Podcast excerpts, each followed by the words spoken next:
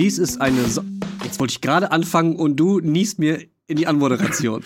tut, tut, mir leid, tut mir leid, dass ich atmen muss. Das, Ge das Geile ist, in dem im selben Demo-Moment hat mein Handy auch gepiept wegen dem und So viel zu stell's leise. Okay, ich setze noch einmal an. Ja, Achtung. Hände weg, Luft anhalten.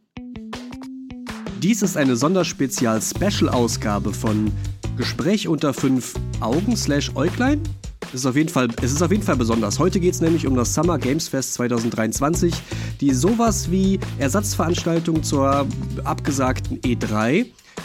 Das Summer Games Fest geht vom 8. Juni bis einschließlich 29. Juni. Also eigentlich ist es noch gar nicht vorbei. Die für uns wichtigen Elemente sind aber schon durch. Am 29. Juni kommt noch eine Pona Interactive mit einem Showcase der kommenden Spiele. Wir sprechen heute über alles, was vom 8. Juni, also dem großen Summer Games Fest Livestream, bis heute, einschließlich 12. Juni nach der Ubisoft Forward passiert ist. Wir zeichnen nämlich heute am 12. Juni auf, direkt nach der Ubisoft Forward.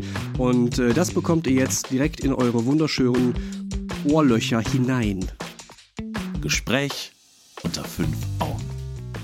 So, die E3 ist tot, es lebe das Summer Games Fest. Ne? Jeff Keighley, der Mann ist ja bekannt dafür, auch die Games Show, nee, Gamescom Opening Live Show, wie heißt das?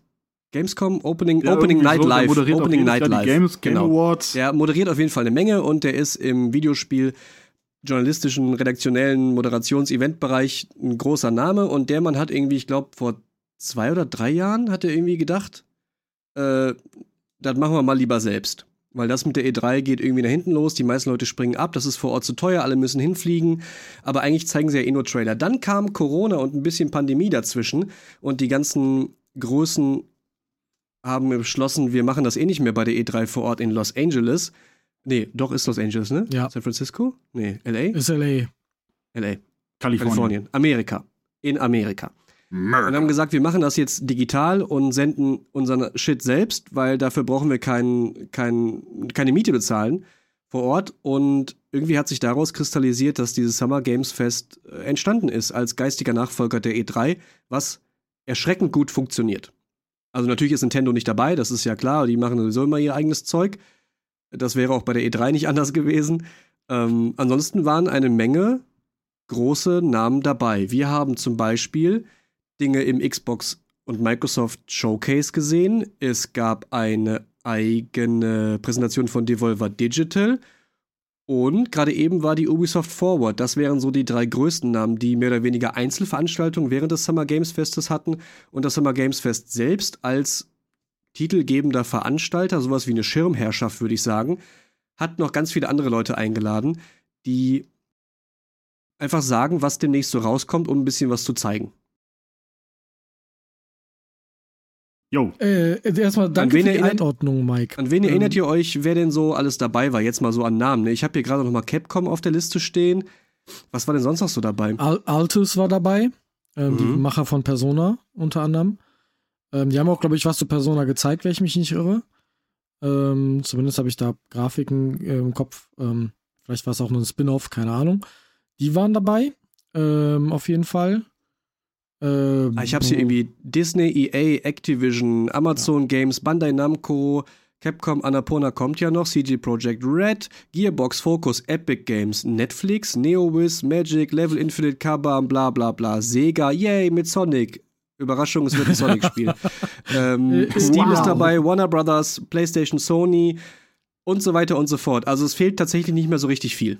Nee. Ne? Und die waren alle in irgendeiner Form präsent mit in unterschiedlichster Ausprägung während dieses Summer Games Fest.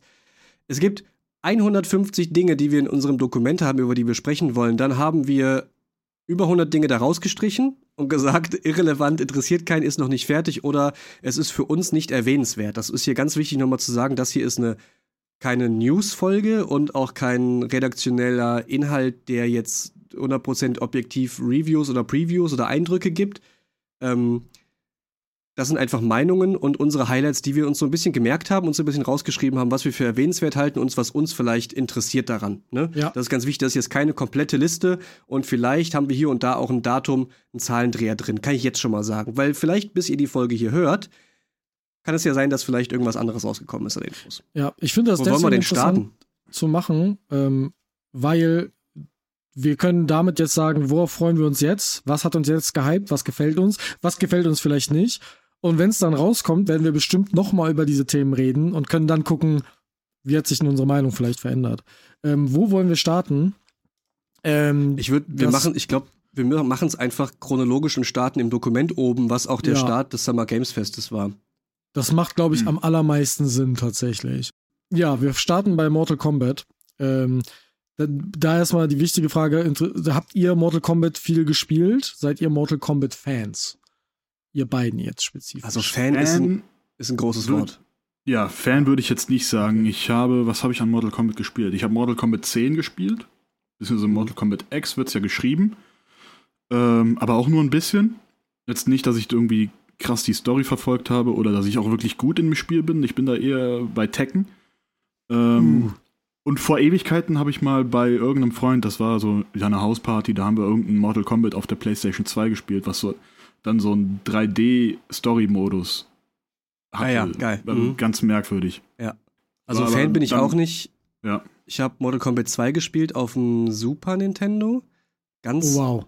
geheim mhm. und heimlich, ohne dass meine Mutter es wusste, bei meinem ehemaligen besten Freund Danny. Der hatte das zu Hause und der durfte das Spiel auch haben. Ich glaube, die Eltern wussten nicht, was das ist. Und das war so übertrieben aufregend. Und irgendwie ist es das bis heute noch.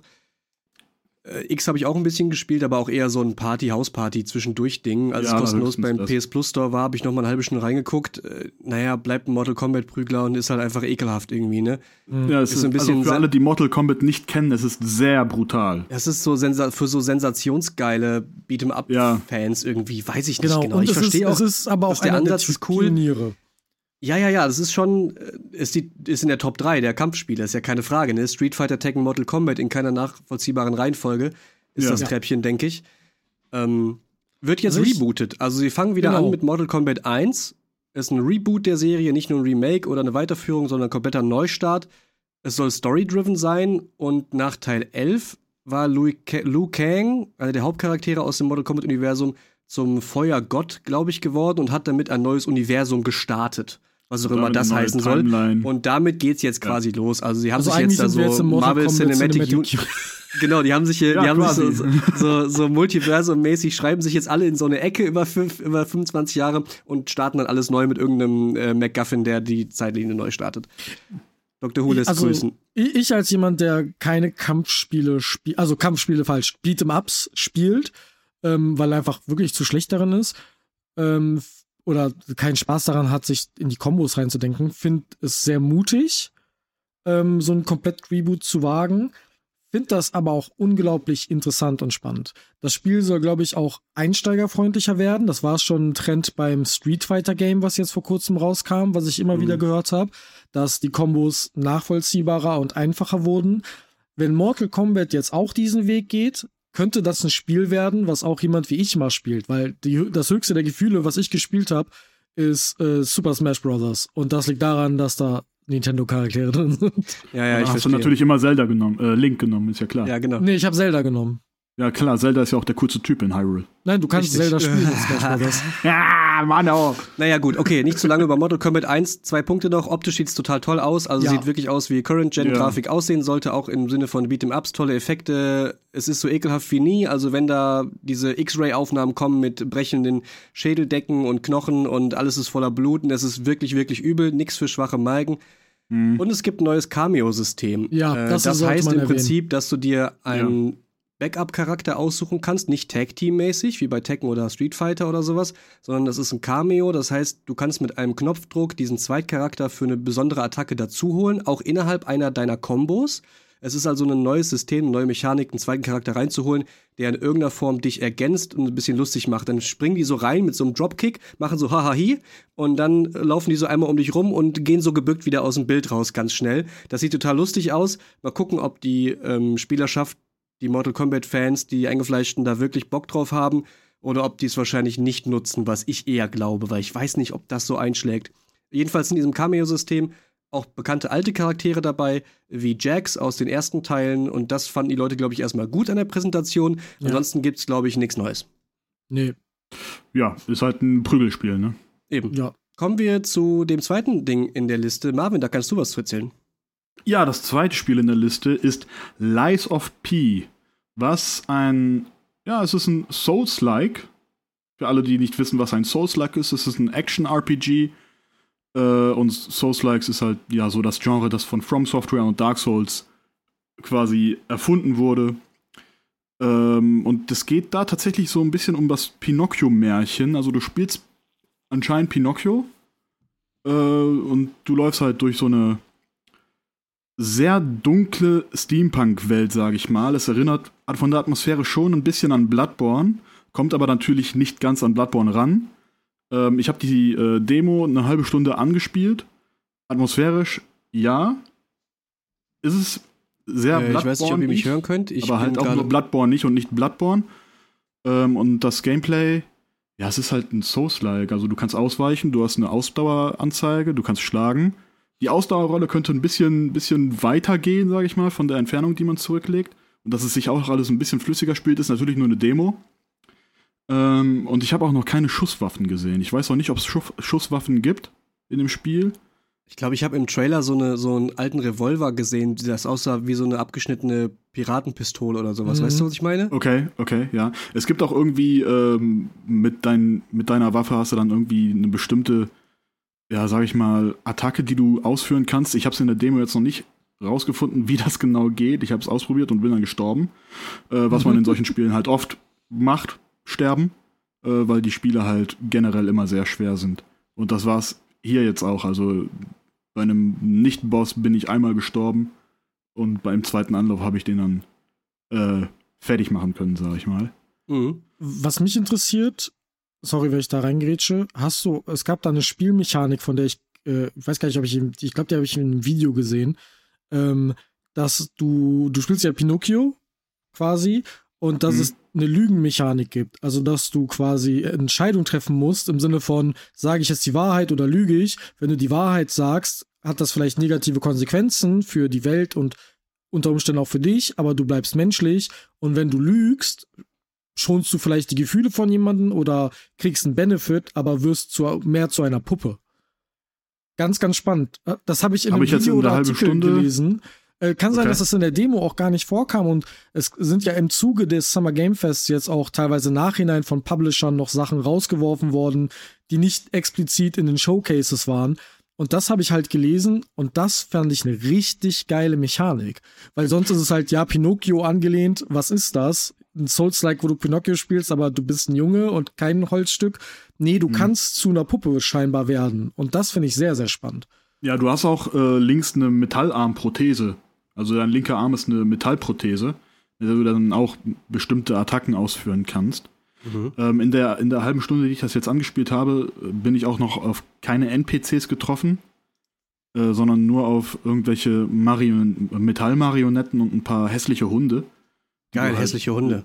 Ja, so mm, hässliche Hunde halt, okay, wie, wie man ja. das halt aus Souls-like-Spielen kennt. Mhm. Ähm, aber diese, diese Lüg Lügmechanik äh, die habe ich jetzt noch nicht gesehen. Ist aber tatsächlich, ich, ich höre jetzt auch das erste Mal von dir. Ich habe gerade einen Artikel rausgeholt, ähm, durch eure Handlungen und Lügen soll das Gameplay dynamisch beeinflusst werden. In einem aktuellen Interview mit dem Magazin Gaming Bolt geht der Publisher erneut auf diese Mechanik ein und ähm, Lügen macht ein menschlicher, steht hier. Muss man wahrscheinlich mal sehen, wie sich das dann genau entwickelt. Ja. Ähm, ist aber, aber Marvin, würdest du, so als, würdest du so als Fazit sagen, Demo war erstmal solide genug, Setting ist cool, kann man mal im Kopf behalten und sich angucken, wenn es rauskommt, oder wird's kacke? Man kann sich's auf jeden Fall mal im Hinterkopf behalten, wenn man okay. Souls-like-Spiele mag. Mhm, ich finde die Story einfach interessant, das um Pinocchio herumzudrehen irgendwie. Da bin ich echt total ja, gespannt, klar. wie sie den, die Brücke hinbekommen von so einem Märchen in diese düstere, kaputte, haut drauf, alles stirbt Welt. Finde ich irgendwie interessant. Mhm mal im Hinterkopf Ap behalten. Könnte eins der besseren Souls-Likes werden. Ja. Apropos düstere Welt, äh, ich finde das eine gute Überleitung zu Alan Wake 2, was hier drauf steht. Malte Master der Überleitung. Bam! ähm, das ist ein lang erwartete, eine lang erwartete Fortsetzung, würde ich behaupten. Alan Wake 1 war ein sehr, sehr gutes Spiel, was damals sehr, sehr gut ankam, hat auch ein Remaster inzwischen bekommen. Und ich glaube, es gab immer mal wieder ähm, Gerüchte, dass was dazu kommen kann. Mike, hast du den ersten Teil durchgespielt? Hast du da mehr Input zu? Nee, durchgespielt nicht. Ich habe das Remaster von 21, 2021 war das, glaube ich, für ein paar Stunden angefangen. Da das Spiel aber von 2010 ist ja. und von der Xbox auf den PC portiert wurde, das fühlt sich alles so ein bisschen clunky an, weil es halt einfach alt ist. Ja, okay, verstehe ich. Ähm, ja.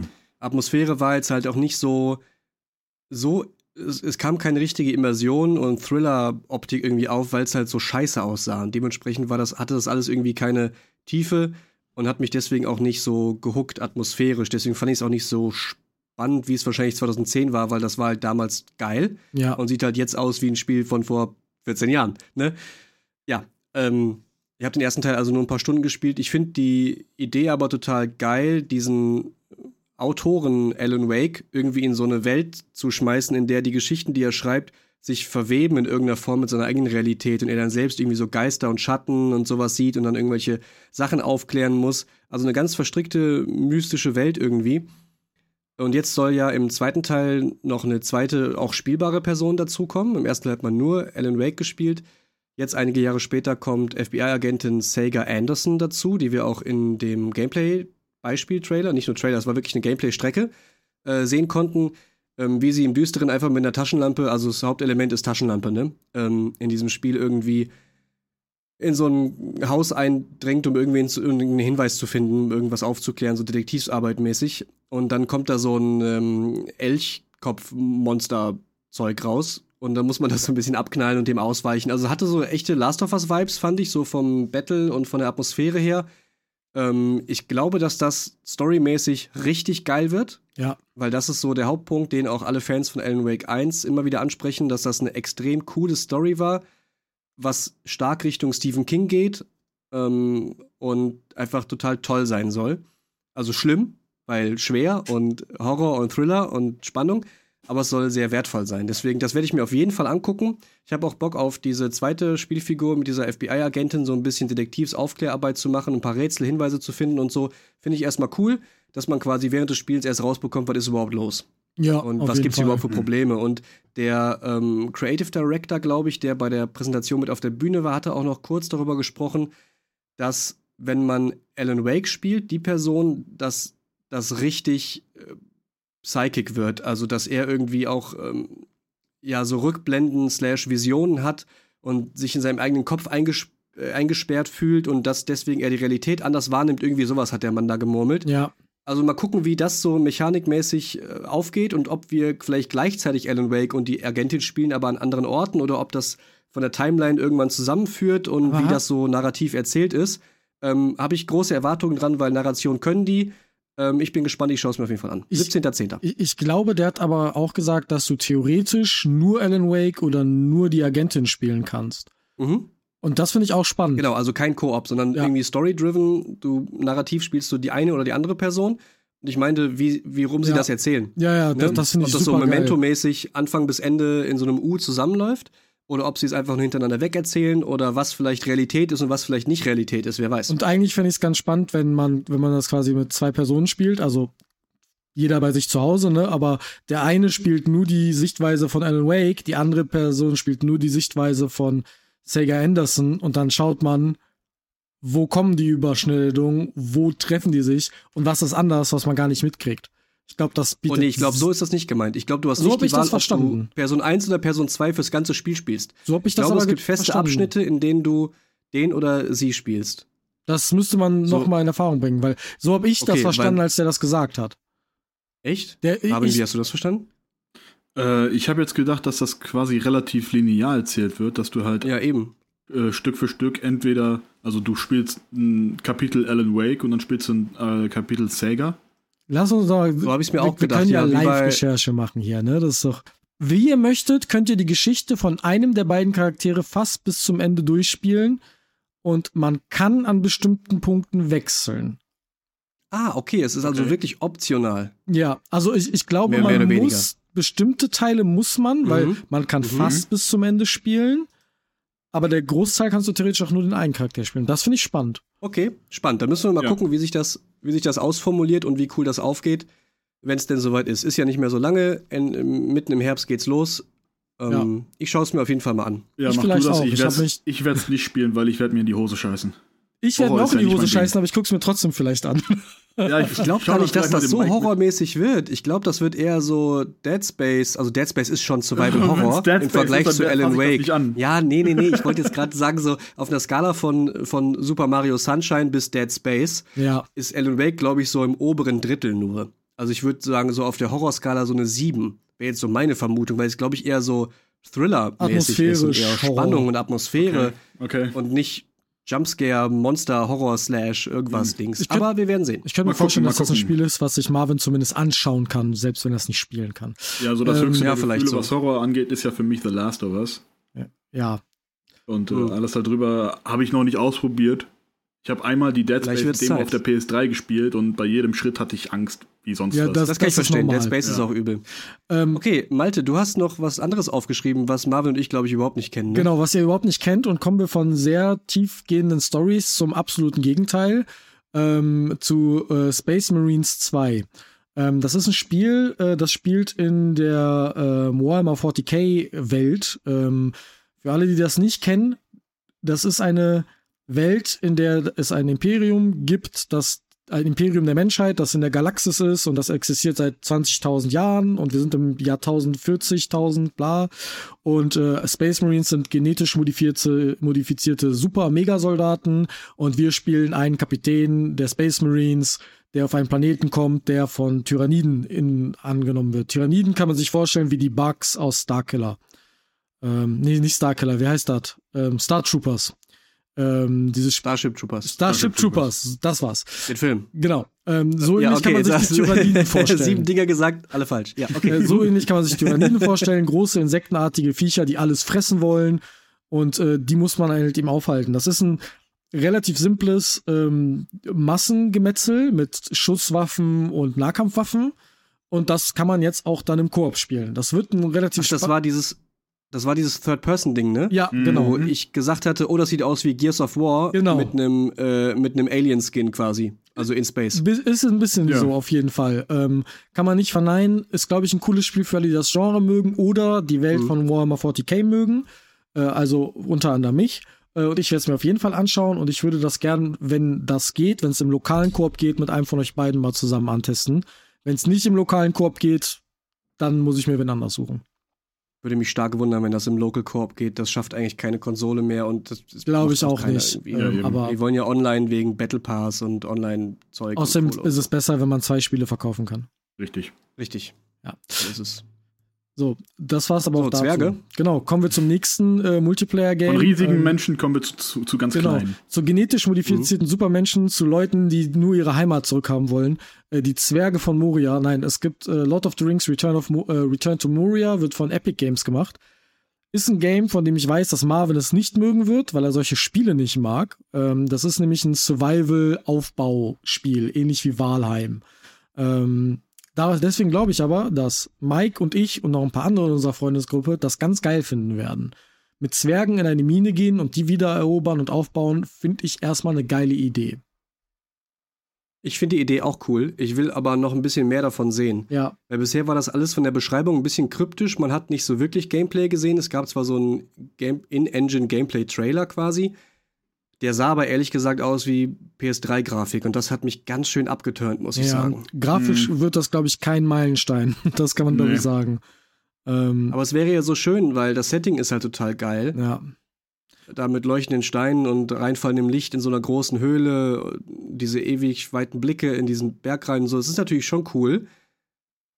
Ja, Herr der Ringe juckt mich jetzt nicht, das wisst ihr, aber ich habe nichts gegen das Setting. Also, ja. wenn es Bock macht und die Mechaniken cool sind und wir da zusammen so ein bisschen ein paar Stunden Spaß mit haben, dann ist mir jetzt auch egal, dass das Herr der Ringe Zwerge sind. Ich habe da auch nichts gegen, aber ich würde mir jetzt nicht deswegen das angucken ja, genau. wollen, sagen wir es mal so. Also ich muss noch ein bisschen mehr sehen. Überzeugt bin ich noch nicht und ich weiß halt noch überhaupt nicht, wie die Mechaniken aufgehen. Ne? Also Gameplay haben wir noch gar nicht gesehen. Ja, ich bin Gibt's da schon auch sehr ein gespannt. Datum dazu? Weißt du nicht, ne? Äh, 2023 soll es rauskommen. Ich glaube, es mhm. war irgendwie im Herbst angedacht. Ähm, ja, Survival Crafting Videospiel. Kommen wir zum größten Plagiatismusfall des Jahrtausends. Ja, wo selbst Keighley, der Mann auf der Bühne. Jeff Keighley auf der Bühne moderierte an mit ähm, irgendwie sowas wie, was passiert, wenn man Pokémon Waffen gibt oder so, das sehen wir jetzt in Palworld. Also auf Englisch halt alles, ne? Und wir so, hä? Was? Und dann sehen wir Palworld, was halt original aussieht wie Pokémon auf Wish bestellt. Und aber Ja, halt aber mit Waffen, mit. Waffen. Und wir Ja. dachten die so, hä? Durfte, hat, wer hat diese Moderation freigegeben, dass Jeff Keighley sich jetzt ausdenkt, einfach Pokémon zu sagen? Die Palworld-Entwickler fanden das bestimmt nicht geil, weil sie natürlich nicht als Pokémon-Kopie daherkommen wollen, was sie natürlich sind, aber es darf sie ja nicht sagen, oder? Ja, vor Also allem, ganz weird. also das erste Bild, was ich gesehen habe, war, also ich dachte sofort, das ist doch ein Evoli. Und das zweite Bild, was ich gesehen habe, war ich so, das ist doch ein Garados. Was soll das hier? Also, Ja. das ist so wirklich, wie, na, wie wenig können wir die Modelle verändern, um nicht verklagt zu werden? Wirklich, das ist, das ist ein Spiel für Notare. Ne? Die sind wirklich ganz knapp, ganz knapp an den, ganz knapp vorbei an der, am verklagt werden, ja. Satoru Iwata sitzt gerade im Himmel und guckt runter und hebt den Finger. Schüttelt den Kopf, ja. Alle Anwälte Naja. reiben sich gerade die Hände. Echt, ey. Ja, Ja, irgendwie scheint es zu gehen, ne? Ja, was halten wir davon? Keine Ahnung, interessiert mich überhaupt nicht. Haben wir, glaube ich, nur aufgeschrieben wegen des Skandals, ne? genau. äh, Ich habe ein Schaf mit einem Maschinengewehr gesehen, also. Ja. Also ich bin ehrlich, Nice. wie, je nachdem, wie teuer das ist, ne? Also wenn das jetzt ein 20 bis 30 Euro Game ist, könnte ich Dann mir vorstellen, damit. dass ich da reinschaue, ne? Ähm, aber viel mehr, glaube ich, ist so ein Spiel halt wirklich nicht wert. So. Wo man sagen muss, es war optisch schöner als alles, was Pokémon die letzten zehn Jahre rausgebracht Das hat. das stimmt. stimmt Was in leider. Klammern auch nicht schwer ist. Ja. Aber das ist schon aufgefallen. Ich dachte, oh, so, so kann das auch aussehen. Einfach So mit einer Pokémon Welt, aussehen, ja. dass man Bäume sieht, die näher sind als drei Meter. So von der Ja. Fokusdistanz her oder generell. Also die letzten Pokémon-Spiele sind technisch schon ziemlicher Crap. Ja, aber über die Qualität von Pokémon-Spielen müssen wir nicht reden. Die sind in den letzten Jahren wirklich schlecht gewesen. Vielleicht macht dich das ja dann wieder glücklich, Malte. Ja, das stimmt. Vielleicht, Das vielleicht braucht das. Maschinengewehr. Vielleicht müssen die erwachsenen Pokémon-Fans einfach einsehen, dass sie das einzig gute Pokémon-Spiel dann kriegen, wenn es scheinbar aus Amerika kommt und es geht, darum geht, Leute abzuballern. yeah, America ja, Broforce meets Pokémon. richtig, ey. Ja. Area liberated. Ja. Okay, das war's, glaube ich, schon zum Summer Games Fest von der großen Bühne. Danach gab es noch einen kleinen Beitrag für ein paar Indie-Titel. Da wollen wir mal im Schnelldurchlauf durchgehen. ja. Es gab unter anderem Hellskate mit einem L geschrieben, so wie Hölle und Skate. Ist eine Mischung aus Tony Hawk's Pro Skater und einem Hack and Slay. Die haben sich selbst als Skate and Slay betitelt. Und Malte will, dass wir eine Gegenüberstellung daraus machen, wie ich Tony Hawk spiele und Hellskate spiele und dann entscheide, was das bessere Skate-Spiel Ja. ist. Kann ich dir jetzt schon beantworten. Mache ich aber nicht. Wir lassen ein bisschen Cliffhanger stehen. Äh, kommt drauf an, was, also. was es kostet und wann es kommt. Ähm, vielleicht, also wenn es 20 Euro kostet und wir wirklich daraus irgendwie Lust haben, das ein bisschen zu verwerten, in egal welcher Form. Oder es euch da draußen vielleicht auch interessiert, was wir davon halten, guckt es euch mal an. Trailer sah lustig aus, bunt, ein bisschen Monster hauen, ansonsten ein bisschen skaten. Ähm, vielleicht schauen wir uns das nochmal an, ansonsten, ja. Aber, Hat wohl auch ein paar Roguelike-Mechaniken. aber der Hm, Grund, warum okay, ich diesen Vergleich ja machen möchte, ist ja, weil der Entwickler selber den anstellt. Die haben sich ja Mhm. hingestellt und haben gesagt, wir haben hier Tony Hawk Pro Skate Leute dabei, die dann tatsächlich aber scheinbar nur bei Tony Hawk Underground mitgearbeitet haben, was ein anderes Ja, Spiel ja. ist, ähm, und haben sich selbst damit verglichen. Und das Stimmt. finde ich immer schwierig. Die haben in diesen selbst getexteten Interviews drei oder viermal in den ersten paar Sätzen gesagt, dass sie Tony Hawks bla bla bla bla bla und wir wollen sein wie Tony Hawks, aber ohne die Marke bla bla bla. Ja, war ein bisschen auffällig, ne? Ja. Na gut. Wir bleiben skeptisch. Ja. Nächster Punkt, Hyperlight Breaker ist der Nachfolger in 3D zu Hyperlight Drifter, einem Indie-Spiel, was total cool ankam, ähm, weil das optisch interessant war. Jetzt ist es aber kein Top-Down Dungeon Crawler mehr oder weniger, sondern eben das Ganze in 3D mit so einer Open World und man hat so ein Surfboard und alles ist so Neon Cell Shading Ja. Style, sieht cool aus. Bisschen futuristisch, aber irgendwie auch mit Ruinen und so ein Kram. Äh, sieht cool aus, muss man sich mal angucken, wenn es rauskommt. Wahrscheinlich ist das so ein Spiel, wo man so einen Game 2 Beitrag in einem ähm, Bei unter in dem Review, in der, unter dem unter, unter dem Radar Review abwarten muss, ob sich das lohnt für 30 Euro oder 35 oder so oder ob man eben auf ein PS Plus oder Game Pass Release wartet, wenn es kostenlos mit dabei ist, um dann mal zwei Stunden reinzuschauen. So würde ich das ungefähr einschätzen. Aber das erste Spiel war sehr erfolgreich, Leute sind Fans. Wahrscheinlich wird's was können. So, Jo. noch zwei Highlights von mir aus dem Indie-Titel-Bereich. Henry Halfhead. Ihr habt richtig gehört. Henry hat nur einen halben Kopf, den man selbst spielt. Und das Einzige, was er machen kann, ist mit dem quasi so äh, durch die Gegend eiern und sich so von Ohr zu Ohr schlappen, aber sich in alles verwandeln, was man so sieht.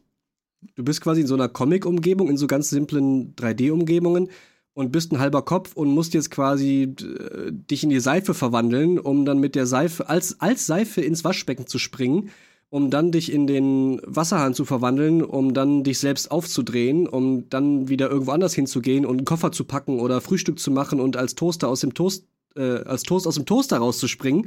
Keine Ahnung. Ich glaube, es gibt kein Ziel, außer diese Mini-Rätsel zu lösen.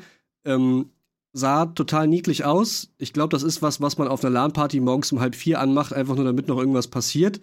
Wird, glaube ich, nicht so wirklich anstrengend, auch nicht wirklich anspruchsvoll. Die Idee fand ich aber cool, weil es ist wie so ein, wie so ein äh, Bug-Simulator, wo du in der Küche als Schabe rumläufst und irgendeinen Scheiß machen musst. Ja. Aber auch eine Mischung wie dieses Prop-Hand-Zeug, wo du dich in Sachen verwandelst, um dann so rumzutaumeln. Ich glaube, das ist so eine Mischung plus so ein paar kleine Rätsel und währenddessen macht man so ein paar niedliche Geschichten. Und wer weiß, wohin die Story geht, keine Ahnung, muss man mal gucken, fand ich irgendwie lustig. Halt im Koop spielen. Ich habe das richtig im Koop geht's auch, ja genau. Henry Halfhead. Ja. ja. Ich habe das Spiel gesehen und habe den Grafikstil gesehen und habe gedacht, das wird Mike gefallen. Also ich find's total cool. Das ist so blöd irgendwie. naja. Okay, das dazu. Nächste große Ankündigung, die nicht auf der Show war, aber währenddessen live auf YouTube passiert ist. Surviving Deponia. Der ja, Delic Entertainment hat, hat ein weiteres Deponia-Spiel angekündigt nach oh, gefühlt 100 Jahren Pause. Aber es ist zwar ein offizielles Deponia-Spiel, aber kein Point-and-Click. Die sind ja bekannt hm. aus viereinhalb Teilen Point-and-Click. Fünf Teile sogar. Ja, irgendwie sowas. Ähm, absolut legendäre Point-and-Click-Adventures, deutsches ja. Entwicklerstudio, ähm, legendärer Status, mehr Preise gewonnen als irgendwie möglich. Super, super geil.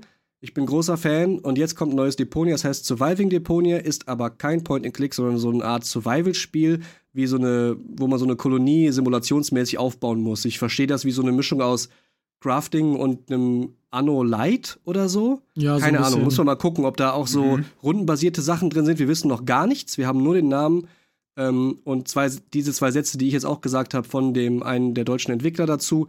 Ansonsten wissen wir noch gar nichts, müssen wir mal abwarten. Wir wissen auch nicht, wann es kommen soll, glaube ich. Äh, steht alles in den Sternen. Generell mag ich die Marke Deponia sehr gern und habe nichts dagegen, mehr aus deren Universum zu erfahren. Ist mir eigentlich fast egal, in welcher Form. Point-and-Click hätte ich halt lieber genommen. Wahrscheinlich war dafür kein Geld da.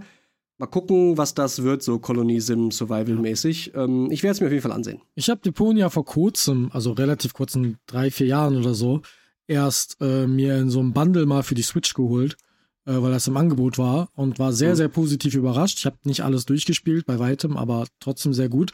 Und gerade nach der ähm, Katastrophe, die Gollum war, Herr der Ringe Gollum, das ja auch von mhm. Dedelic ist, glaube ich, könnte das ganz gut für die sein und wieder etwas zur alter Stärke finden, sozusagen. Etwas, was Mit der Marke ja, aber es ja. ist halt ein Spiel, was sie auch noch nicht gebaut haben und das es stimmt. ist kein Deponia Point-and-Click und das wird den Leuten nicht gefallen im Schnitt. Ja, mhm. auf jeden Fall. Außer es ist halt richtig cool. Auf jeden Fall drücke ich da die Daumen, dass das, weil Dedelic ist ein tolles Studio, ich will nicht, dass das ja. untergeht. So, aber äh, das war's, glaube ich, von der Indie-Sparte, oder hatten wir da noch was? Nö.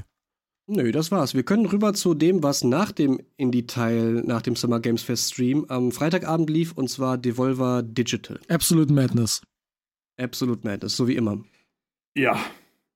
Habt ihr euch, habt ihr, äh, ich habe das live gesehen, habt ihr das noch nachgeschaut? Ähm, die Präsentation von denen, die haben so einen 20 Minuten Kurzfilm quasi vorweggeschickt, ne? Ja, ich habe so da Ja, das war ja quasi eine, eine, eine Fake-Doku. Genau, die haben so eine kleine Fake-Dokumentation gemacht über deren Fake-Maskottchen Volvi, was abgeleitet ist von Devolver.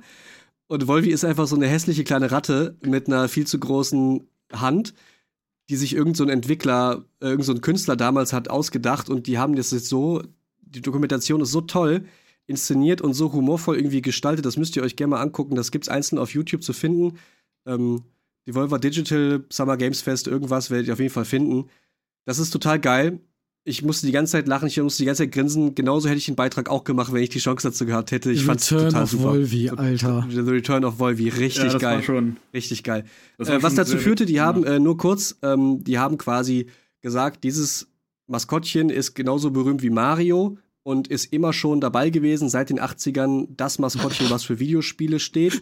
Und jetzt haben sie, nachdem Volvi 2.0 nicht geklappt hat, weil Leute dieses coole 3D-Teenager Volvi nicht wollten, was so Graffiti-Hip-Hop-Zeug macht, haben sie jetzt Evolvi entwickelt, was eine AI ist.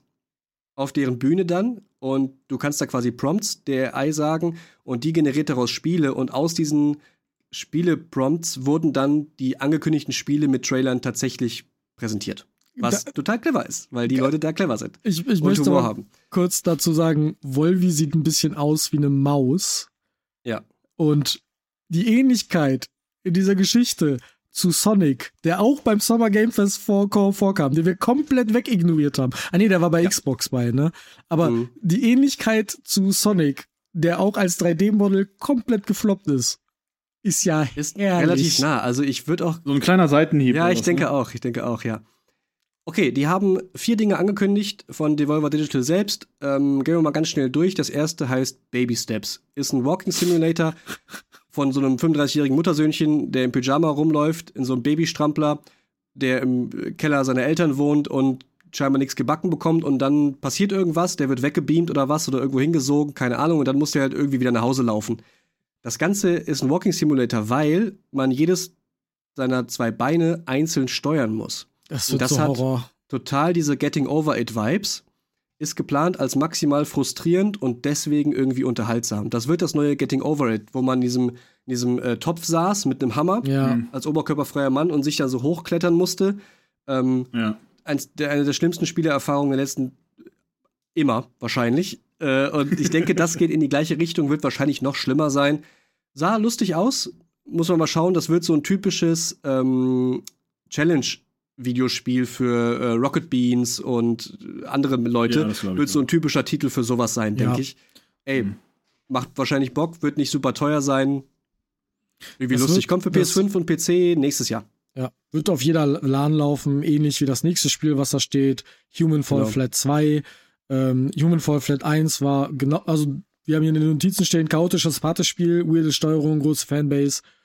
Genau das ist Human Fall Flat 1 hat einen sehr eigenen Look, kann man sagen, ähm, macht aber unglaublich sehr viel Spaß. Look. Einfach, aber eigen. Ähm, ja. Aber das macht auch den Charme aus des Spiels. So vom, vom Chaos-Faktor her ist ja. das sowas wie eine Mischung aus Mario Party, Minispiel und Overcooked. Ja. Äh, weil alles mhm. wabbelt so rum und man kann sich an sich gegenseitig festhalten und dann an Klippen runter und dann Bälle schubsen und alles wabbelt und es ist, also man kann eigentlich nicht gut darin sein, sagen wir es mal so, weil es so viel Zufall ist. ja. Deswegen ist das perfekt für eine LAN-Party, stimmt schon. Ja, ja, das geht so in die Richtung Gangbeast, was das angeht, so dieser Chaos-Faktor. Mhm, genau. Ähm, mhm. Ja. Das nächste habe ich mir wieder nicht angeschaut. The Telos Principle 2. Der erste Teil ist schon über zehn Jahre her. 2014 kam der erste Teil raus. Die Fanbase ist groß und die Leute, die das Spiel gespielt haben, lieben es. Es ist ein First-Person Puzzle-Action-Spiel, was auch eine eigene Story hat. Und es hat so Portal-Vibes. Also es ist eigentlich wie Portal, nur eben ohne Portale, okay. sondern du läufst halt durch verschiedene Areale, in denen du große Rätsel ähm, lösen musst, in, mit verschiedenen Mechaniken. Und was The Telos Principle irgendwie interessant gemacht hat, waren ähm, neue und interessante und innovative Mechaniken, die die Leute echt zum Denken gezwungen haben. Und die Geschichte dahinter ist, du bist quasi ein, ein Roboter, der mit künstlicher Intelligenz auch äh, in sich hat und dann eben da irgendwas ist da mystisch und man muss irgendwie raus und entkommen und keine Ahnung. Ist ein bisschen aufgeladen, die Story. Ähm, ich habe es auch nicht lang gespielt, den ersten Teil. Fans der Reihe, Fans vom ersten Teil wird der zweite Teil auf jeden Fall freuen, da bin ich mir ziemlich sicher. Wir haben jetzt ein paar Gameplay-Szenen nur gesehen. Man sieht halt, wie man in First Person ein paar Rätsel löst. Das hilft einem jetzt auch nicht so richtig viel in so einem Trailer, ne? Ähm, ja, ich bin positiv gestimmt. Vielleicht schaue ich es mir an. Ähm, und spiele das dann auch mal durch, weil ich bin durchaus schon so ein Rätseltyp irgendwie. Mal gucken. Habt ihr da Gedanken zu? Ja. Sagt euch das irgendwas? Gar nicht. Du hast, du hast Portal gesagt und Portal 2 ist eins meiner Lieblingsspiele. Okay, Vielleicht dann wird's dir dann doch mal anschauen. Chance, dass es dir gefällt, ist dann, würde ich behaupten, relativ groß. Hm. Nächster Teil, den ich okay. zu 100% spielen werde, Wizard ja. with a Gun. Auch von Allein Devolver Digital. Genau, also es ist ein Top-Down isometrischer Survival-Craft-Shooter. Bam. Damit hast du eigentlich alles gesagt, ne? Wir haben den typischen Look, der von Cult of the Lamp, was ja letztes Jahr rauskam, auch von. Waren doch auch. Die Volver, die Volver ne? ja, genau. Ähm, ja, ja, das war auch die Volver. Ist der gleiche Stil, sieht so ein bisschen aus wie Paper Mario. Also du hast so diese fetten Konturen von der Seite und es gibt keine 3D-Leute, sondern du bist entweder nach rechts oder nach links orientiert, irgendwie so. Ähm, aber jetzt ist es nicht. Äh, nee. Was? Was wollte ich jetzt sagen? Was willst du sagen? Weiß Nee, ich ich, nicht. ich, schneide hier die Pause, weil viel zu lang. Mike hat den Faden verloren, das Ja. passiert nicht Das oft. passiert nicht oft. Ich habe mich irgendwie in, ich weiß auch nicht. Also, es ist dieser Comic-Look von Cult of the Lamp. Also lustig, Action ist dabei. Achso, zu Enter the Gungeon wollte ich rüber, genau. Weil Enter the Gungeon ist auch von äh, Devolver Digital. Und ist auch so ein ein Dungeon. Crawler, den man auch im Koop spielen kann, aber es ist so ein Bullet Hell Dungeon Crawler. Das heißt, es geht um Waffen auf Leveln und dann ist alles voller Kanonenkugeln brrrt, und das ganze Bildschirm ist voll, wie so ein alter, wie so ein alter typischer Bullet Hell Dungeon Crawler eben. Hm. Ich glaube, das haben die jetzt so ein bisschen verbunden mit Cult of the, Cult of the Lamb Optik, Enter the Gungeon Dungeon-Idee, aber es gibt eine Overworld und man kann es zusammenspielen und jetzt kommt noch Survival und Crafting mit dazu.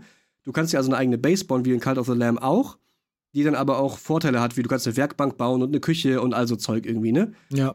Sah total Du hast geil halt eine aus. Mobile Basis quasi. Ja, irgendwie so, ne? Sah, Du kannst halt, du, du kannst halt dein Crafting Table und so weiter, kannst du halt so hin, hinballern. Du schießt die halt wirklich aus deiner Kanone raus, wie du es haben möchtest quasi. voll gut. Und dir dann da die Basis bauen. Ich finde alles daran möchtest. gut. Ja. Wizard with a Gun ist der perfekte Titel. Es ist genau das, was es ist, wenn man das in Koop spielen kann. Auch die Story dabei, einfach mal ein bisschen rumlaufen. Ähm, kommt jetzt aufs Koop-System an. Wenn nur einer Progress hat, finde ich scheiße in der Overall-Story. Wenn aber alle gleich viel EP und Sachen kriegen und so, dann let's go. geil. Finde ich voll geil, mache ich auf jeden Fall, habe ich Bock Ja. drauf. War für Und- mich das Highlight bei Devolver Digital. Ja, man muss aber an der Stelle einmal Devolver Digital für die Namensgebung ihrer Spiele loben. Ähm, Wizard with a Gun ist einfach toll, ähm, also auf den Punkt. Baby Steps, Cult of, Cult of the Lamb, Enter the Gungeon statt Dungeon, äh, My Friend Pedro, also die haben immer weirde Namen, die ganz, ganz toll sind und die Aber Spiele sind immer alle Spiel, immer weil die sind auch alle besonders. Gut. Ja, genau. Also Devolver Digital macht nichts normal und das ist fantastisch. Broforce! Broforce, oh ja. So, äh, von nicht normal zu alles normal. nee, nicht ganz, aber ähm, zur nächsten großen Sektion können wir übergehen, oder? Den Xbox PC Showcase eigentlich. Ähm, Xbox PC deswegen, weil äh, alles, was Xbox macht, kommt auf den Game Pass und der kommt auch auf den PC, also ist das auf beidem. Ähm, und der PC Showcase war auch direkt dahinter. Ähm, das erste, was worüber ich reden möchte, ist Fable. Es steht auch, also das ist auf der Liste, Zufall, ich glaube nicht. Ähm, ich mag Fable wirklich sehr, sehr gerne. Ich hatte damals eine Xbox und Fable über meinen Bruder und ich finde, das ist eines der besten Fantasy-Games mit sehr viel Witz und Charme, die rausgekommen sind zu der Zeit damals und auch lange danach. Ähm, das ist eine Art Action-Adventure mit Rollenspielelementen, kann man sagen. Ähm, du spielst einen Helden in einer Heldengilde, du willst der größte Held werden. Das ist erstmal die grundsätzliche Geschichte. Ähm, Will er der Allerbeste sein? er will der Allerbeste wissen und er möchte seine Familie rächen, wie immer. Ja. Ähm, aber Natürlich. man muss bei Fable auch dazu sagen, die Reihe entstammt der Feder von Peter Molyneux. Peter Molyneux ist ein Mann, der dafür bekannt geworden ist, gute Spiele zu machen, aber das Dreifache von dem zu versprechen, was die Spieler eigentlich können. Ähm, Fable und auch Black and White sind Spiele von ihm, die sehr viel mehr versprochen haben, als sie dann geliefert haben. Ich habe große Hoffnung, dass dieses Reboot die Reihe wirklich wiederbelebt. Und wir wissen nicht viel. Man hat nur so einen, ja, einen kleinen Story-Trailer gesehen, wo erzählt wird, ich mag die Helden nicht, die Helden sind doof und dann hat man einen Helden gesehen. Das war eine süße kleine Geschichte, die gezeigt wurde, nicht die Ingame-Grafik, sondern einfach ein Story-Trailer. Ähm, ich bin sehr gespannt drauf. Dieses Remake ist schon lange in der Gerüchteküche. Ich glaube, das erste Mal habe ich davon 2017 oder 2018 schon gehört. Ähm, und ich habe da hohe, hohe Hoffnung drauf. Okay. Wie schätzt du das so Hm. ein? Also ich weiß gar nicht, wie gab es nicht auch Fable 2 und 3 ja, oder gab es. verwechsel ich das Ähm, gerade? Gab es ähm, mit abnehmender Qualität. Ähm, Okay. Ich fand immer noch gute Spiele, mit vor allem immer mit einem gewissen Witz dabei. Ähm, und ähm, ja, aber, Aber die, verstehe ich das richtig, dass sie jetzt quasi alles, was es bisher gab, wegwerfen und komplett neu starten mit der Marke Fable, so als richtiger Reboot und mit Teil 1 Ja. wieder jetzt starten? so, Oder ist so das ein, verstehe ich das auch. Ist das ein neu interpretiertes Fable 1 und die machen das gleiche nochmal nur in aktuell oder ist es wirklich neu? Also ich glaube, die übernehmen Elemente von dem, Mhm. was ich aus dem Trailer herausnehmen konnte. Zum Beispiel, dass Mhm. es Helden gibt, die gefeiert werden von allen und die gewisse Ränge haben können. Aber ähm, ich glaube, das ist ein Reboot. Ähm, Okay, cool. Aber Wie, Mehr wissen wir Wie halt schätzt du noch das so ein für Leute, die jetzt so mit Fantasy nicht so viel am Mut haben, wie ich jetzt zum Beispiel, aber auf so ein Action-Adventure mit Rollenspielelementen klingt erstmal gar nicht scheiße? Boah, glaube ich Wie schon, dass das so das einschätzen? könnte. Ich, Ob das also was für Leute ist? ich glaube, das hat einen guten Humor, ähm, Mhm. der, der auch ein bisschen weird ist an manchen Stellen, der dann auch Leuten gefallen könnte. Ähm, die Fantasy-Elemente sind halt ganz oft, du kannst halt zaubern als, äh, als Held, du kämpfst halt gegen Trolle und so, ne? Das ist so Mhm. die klassischen Fantasy-Elemente, die darin vorkommen. Ähm, und du questest halt ganz regulär, wie in jedem dieser Spiele Klar. eigentlich auch. Ähm, ich glaube, wenn man kein Fantasy-Fan ist, hat es eine Einstiegshürde, aber ähm, wenn man auf guten Witz steht, dann wird man es mögen. Nächster Punkt äh, ist mit einem Satz, glaube ich, alles zugesagt, außer ihr seid Fan und wollt da mehr drüber sprechen. Cities Skyline 2 kündigt Ja. an, mehr von allem. Sieht technisch gut aus, könnte Spaß machen, wenn man denn Lust darauf hat, Städte simulationsmäßig aufzubauen, ohne Achterbahn, sondern einfach nur Städte und Straßensysteme und all so ein Zeug. Ja, Let's Play Mal gucken. Bürgermeister. Kann ja jetzt schon nichts. also nee, das, die sind, das erste, der erste Ja, Teil war toll, habe ich auch ein paar Stunden gespielt. Das ist tatsächlich cool, weil man so einen Effizienzgedanken, so einen Aufräumgedanken irgendwie umsetzen kann. Mhm. Ähm, man kann sich da, glaube ich, extrem reinfuchsen so und Leute verlieren sich da wirklich extrem drin. Ich glaube, für das ist nischig, aber alle die, die das ist wie Flight Simulator, weißt du, das spielt auch nicht jeder, also Ja, das ist klar. nicht so für Casual irgendwie. Ich glaube, da musst du richtig Bock drauf haben und die, die da Bock drauf haben, freuen sich, glaube ich, sehr auf Teil 2, weil das sah erstmal cool aus. So richtig viel Mechaniken hat man noch nicht gesehen. Ähm, Leute werden es kaufen, wenn sie den ersten Teil gut fanden. Das war's, glaube ich, ne? Marvin, Forza Motorsport. Ja, Mensch, eins der Spiele, das ich nicht spielen kann, weil ich keine Xbox habe. nee, Forza Motorsport ist äh, jetzt, ich glaube, der letzte Teil war Forza Motorsport 7 oder 8 und das wird jetzt quasi ein Neustart der Serie, weil er einfach nur Forza Motorsport heißt. Die meisten werden sagen, Forza, das ist doch hier mit Forza Horizon und da kannst, hast du ganz viele Autos, die, äh, die dir an den Kopf geschmissen werden. Ja, das ist halt ähm, jetzt quasi die Simcade oder die Arcade Sim oder die Casual Simulation. Äh, kannst du nennen, wie du willst, ist halt Rennsport. Nur du fährst mit dem Auto im Kreis rum. Äh, ist so quasi der X, äh, die Xbox-Variante von Gran Turismo Mhm. mit einer höchstwahrscheinlich sehr großen Auswahl an Autos und Rennstrecken. Ich habe Spa-Francorchamps gesehen, ich habe äh, Suzuka gesehen. Äh, die Nordschleife ist mit hoher Wahrscheinlichkeit wieder dabei, genauso wie äh, Le Mans oder auch ganz viele andere Rennstrecken. Also für alle Leute, die Rennspiele mögen, wäre das eine Möglichkeit, die eine Xbox oder einen guten PC haben, äh, können die bestimmt zugreifen und ist auch ein bisschen tiefgehender von der äh, Technik her als äh, ein Forza Horizon, Mhm. was ja Okay. sehr casual ist. Ja. Ich gehe aber immer noch davon aus, dass es online nicht funktionieren wird und die Leute trotzdem fahren wie gesenkte Säue. Ja, klar. Wie immer. Sicher. Weil das schon immer so war. ein Online-Rennspiel, ne? Für alle Interessierten Ja. gibt es Forza Motorsport ab dem 10.10.2023. Es kommt ein Sea of Thieves Update und zwar kostenlos. Ja, Sea of Thieves existiert wohl noch und könnte damit so einen kleinen, einen kleinen, äh, eine kleine Revolution auslösen. Kann ich mir zumindest vorstellen. Ja. Es ist ein Crossover angekündigt mit Monkey Island. Ja, dem Monkey Island. Es gibt die Insel, Charaktere sind mit dabei aus den Point-and-Click-Spielen, die alle so lieben. Und es sollen wohl auch Point-and-Click-Elemente mit in Sea of Thieves eingebunden werden, die man dann aus First-Person-Perspektive irgendwie zu lösen hat, wie auch immer das funktioniert. Haben wir jetzt noch nicht gesehen. Aber Sea of Thieves, Malte, du hast geschrieben, ist immer lustig, ist Ja. bestimmt eine gute Erweiterung. Das Spiel ist underrated und jetzt mit Monkey Island kommt bestimmt noch eine, eine Perspektive dazu, die ich mir durchaus auch vorstellen Ja. kann. Ich habe das irgendwann mal für die Xbox One gekauft, könnte es also auf dem PC spielen, weil es ja Crossplay und Game Pass Zeug ist, ist ja alles eins. Wenn das Ey. kommt und kostenlos ist, ist nicht, ist nicht gleich. Ähm, ähm, doch, doch, ist, aber ey, ich hab, ich sag's dir, zu dritt oder viert mit deiner Schaluppe unterwegs zu sein, einfach rumfahren, ähm, Captain Jack Sparrow suchen, weil es gibt eine Flucht der Karibik-Erweiterung oder einfach anderen Leuten ihre Schätze klauen, da kann man so viele Stunden Spaß mit haben. Und wir kommen bei Ubisoft später auch noch mal auf ein Piratengame, ähm, was angekündigt wurde, äh, Skull and Bones und Sea of Thieves ist das bessere Piratenspiel bei weitem, weil es einfach lustig ist und Ja. komplett underrated. Ich hoffe wirklich sehr, also es scheint sich irgendwo finanziell zu lohnen, weil die kriegen ja neue Lizenzen und neue Erweiterungen. Ähm, und das, das ist eigentlich ein Spiel, wo ich mir wünschen würde, dass wir drei das mal zusammen spielen würden, ganz ehrlich, weil ich glaube, dass das unfassbar lustig ist. Vielleicht wird es Zeit, über den Game Pass mal nachzudenken. Ja. Für uns. Hm. Naja, okay. Also für den PC zumindest. Ich meine, solche Dinge laufen ja halt auch auf. Ja, der, ne? das ist So, grafisch nicht hoch Ja. anspruchsvoll. Eben. Okay, äh, klingt gut. Next. Clockwork Revolution. Habt ihr den Trailer dazu gesehen? Überhaupt nicht. Habe ich irgendwie Sagt mir verpasst. gar nichts. Ja, ähm, ist auch schwierig einzuschätzen, ob's, ob man wirklich was verpasst hat oder nicht. Es ist ein First-Person-RPG im Steampunk-Setting und es sieht aus wie eine Mischung aus Bioshock Infinite und Dishonored, weil es auch von dem Studio von Dishonored, glaube ich, ist, oder Leute davon mitmachen, irgendwie sowas. Gibt noch kein Datum. Alle, die wissen, wovon ich spreche, können sich es genauso vorstellen, wie es ist. Ähm, mehr wissen wir noch nicht. Keine Ahnung. Sieht aus wie gut zusammenkopiert. Haben schon viele versucht, geht meistens in die Hose.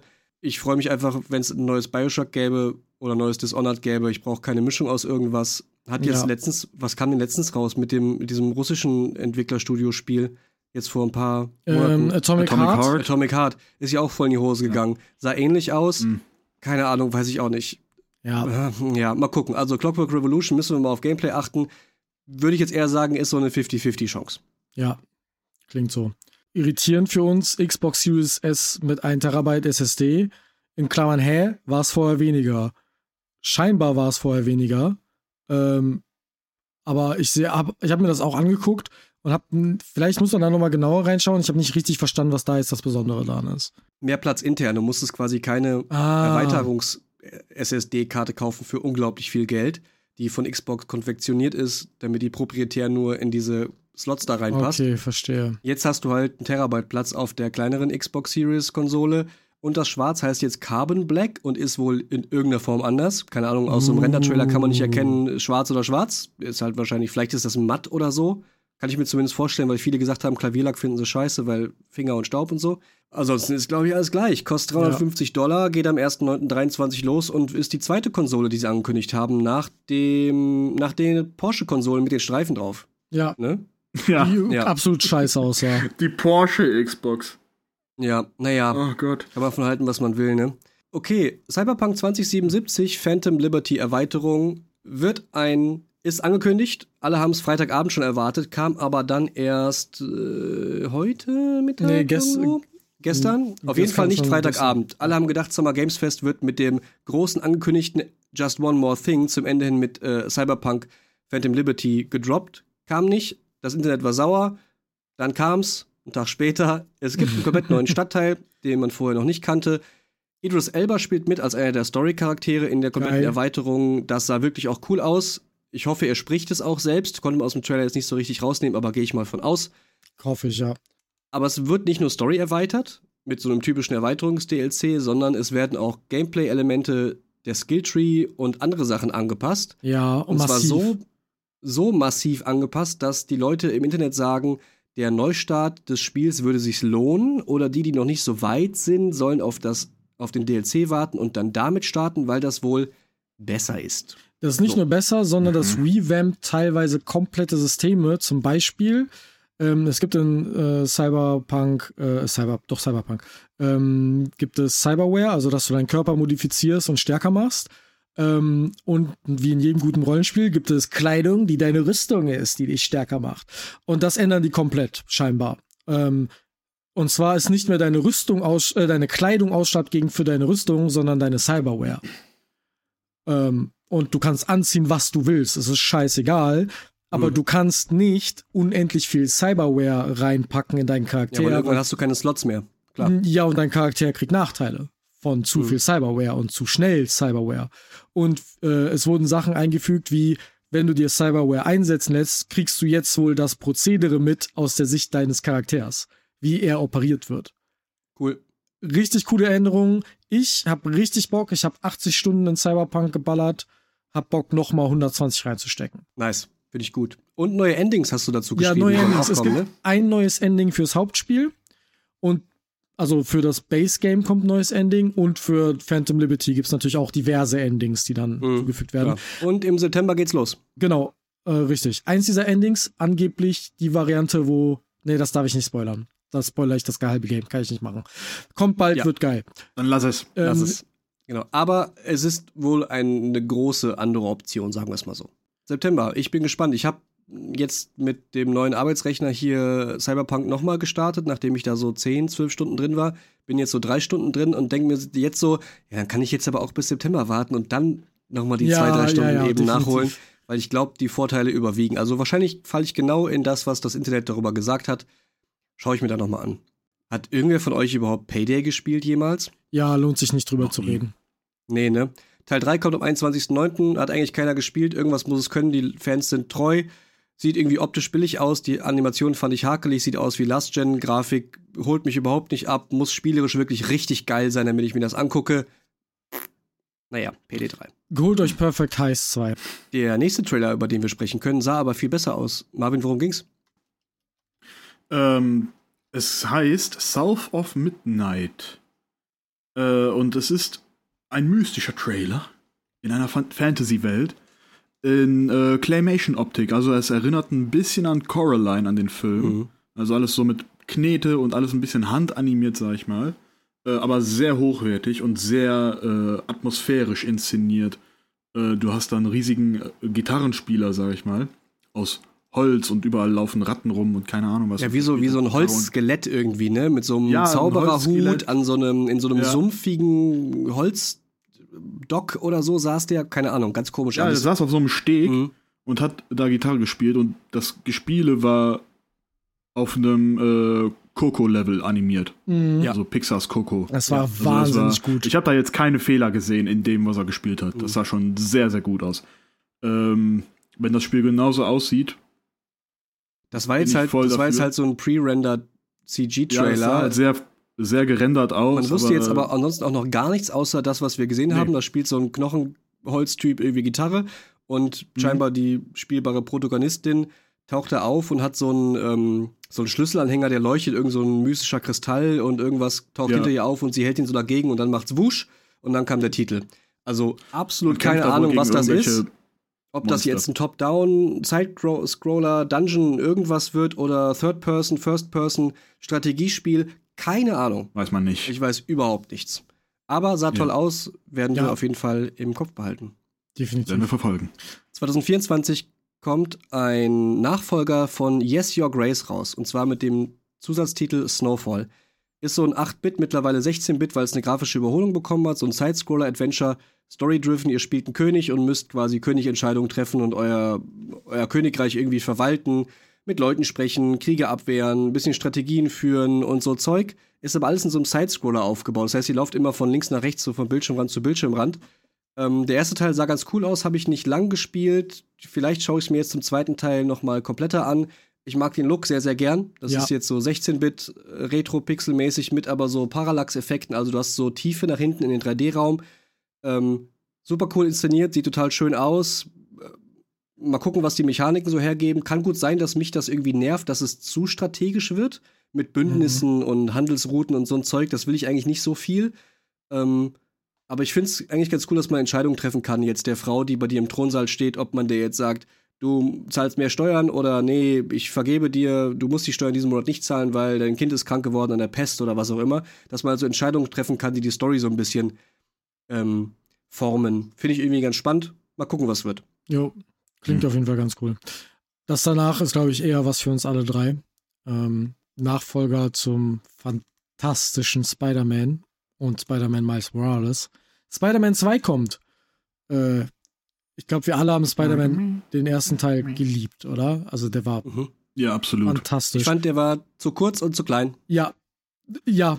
Und das, das, das sage Aber ich. das Schwingen war so gut. Genau, ich sage das nicht Ja. mehr oft über Spiele, dass das mir zu kurz ist, weil ich inzwischen gerne ein Spiel habe, was so in 10, 15 Stunden mal beendet ist. Ähm, das muss schon ein richtig gutes Spiel sein, was mich richtig catcht, so wie in Cyberpunk, wo ich 60, 70, 80 Stunden reinsetze. Spider-Man war so ein Spiel und Spider-Man 2, ich hoffe, dass ich bis dahin genug Kohle habe für eine PS5, weil das wäre ein Spiel, wofür ich mir eine PS5 hole. Das ist für mich ein Kaufargument. Macht total Sinn. Ähm, Sie haben klar. angekündigt, dass man nicht nur einen Spider-Man mehr hat. Also wir spielen nicht nur. Peter Parker, der in diesem Teil jetzt von Venom befallen ist. Wie heißt oder die Form? befallen das werden kann oder so. Infiziert. Ja. Ja, diese inf infizierte Venom irgendwas Form. Also du hast Also auf jeden Fall Venom jetzt auch kommt als Peter vor in Parker irgendeiner Form. Venomized. Venom meist. Äh, genau, das, hast du jetzt ich. auch so ähm, Fähigkeiten, Das die Venom so hat. Ja. Hm. Aber wir können auch Miles Morales spielen und zwar nahtlos hin und her wechseln. Wie genau die Mechanik da funktioniert. In bestimmten Missionen habe ich Müssen wir mal gucken. Es ja. gibt auf jeden Fall immer wieder die Option oder man muss jeweils Miles Morales spielen, den man ja aus Spider-Verse kennt, unter anderem. Oder eben den venomisierten Peter Parker zu spielen. Mhm. Finde ich irgendwie cool, weil mehr Spider-Man ist geil. Craven the Hunter ist als Bösewicht dabei, von dem ich vorher noch nie irgendwas gehört habe. Ist irgendwie so ein Neandertaler Wildnistyp, der wohl voll krass sein soll. Absolut keine Ahnung, was hm. das ist. Okay, Neandertaler Wildnistyp ist schwierig. das ist halt ein Typ, das ist halt ein, absoluter Profijäger, der versucht, die gefährlichsten Tiere und Lebewesen der Welt zu jagen. Und jetzt will der halt was Gefährlicheres als einen Jaguar jagen und hat sich entschieden, Spider-Man zu jagen. Okay. Das ist letztendlich mhm. relativ ein normaler Mensch, finde ich das so richtig. Das ist der Aufhänger? Ja, der, der, ist, der ist ein krasser okay. Jäger, der krass, der alles jagen will. Ähm, ja, ein krasser Typ. Und krass. der ist aber einer krasser der. Jäger. Ja, okay, mal gucken. Es gibt, glaube ich, sogar eine Comic-Reihe, wo er Spider-Man tötet. Also ähnlich wie Deadman Kills the Marvel mhm. Universe gibt es wohl, glaube ich, auch eine. Lehne ich mich aus dem Fenster, weiß ich nicht genau, ne? Aber ist auf jeden Fall, wird toll, wird groß, wird geil. So. Ich habe richtig Bock. Und Craven ist nicht der einzige Villain. Es wurden andere mhm. Villains angeteased. Ich meine, Venom ist naheliegend, weil Venom ist ein Bösewicht. Klar. Ähm, aber vielleicht kommt noch mehr. Wer weiß. Wird geil. Ja. So wie wir die Sony und die Spider-Man-Leute einschätzen, kommt da noch viel, viel mehr, als das sie jetzt gezeigt haben. Die haben immer mindestens ein Ass im Ärmel, das ist immer toll. Es wird also nicht nur das sein, was da, wir bisher ich, gesehen haben. Darf ich eine Sache mhm. jetzt on tape predikten? wir kriegen Teaser zu Spider-Gwen in dem Spiel. Der Charakter kommt vielleicht sogar vor und wir kriegen ein Spider-Man, äh, Spider-Gwen-Spiel, so wie wir ein Spider-Man Miles Morales bekommen haben.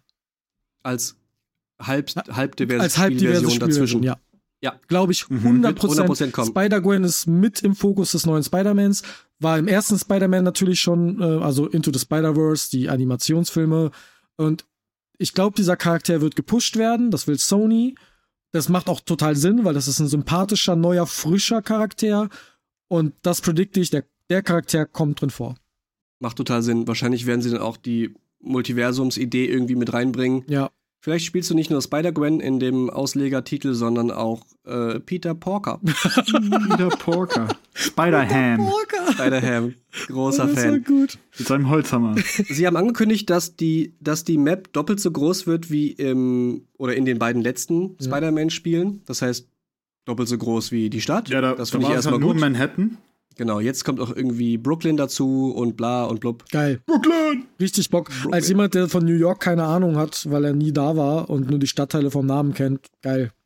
Also ich freue mich, das einfach das geil zu erkunden. Aber größer ist besser, weil im ersten Teil war ich so nach 25 Stunden durch und hatte dann so nach 28 Stunden auch jeden Rucksack gefunden, jedes Bild gemacht ja. und dachte so, ja und jetzt? Ja, ja, das, ja, das war da, fix. Man war sehr schnell von, von, von Norden äh, in, äh, bei Süden und alles sah ja. gleich aus, weil es halt. Ja, und diese Sammelmissionen waren zwar auch cool, weil man immer so an versteckte Orte musste, um seine Rucksäcke zu finden und Fotos zu machen und irgendwie Hinweise zu sammeln und so.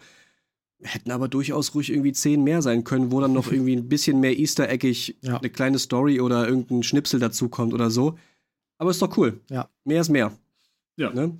Man kann sich immer dazu entscheiden, es wegzulassen, anstatt sich statt noch mehr zu spielen, wenn es nichts mehr gibt. Richtig. Und ist das erste Mal, glaube ich, dass jetzt angekündigt wird, es gibt keine Last Gen, also keine PS4-Version mehr, sondern es wird jetzt ein hm. PS5-Aufwärtsspiel. Genau, deswegen habe ich explizit gesagt, ich hoffe, bis dahin habe ich eine PS5, weil.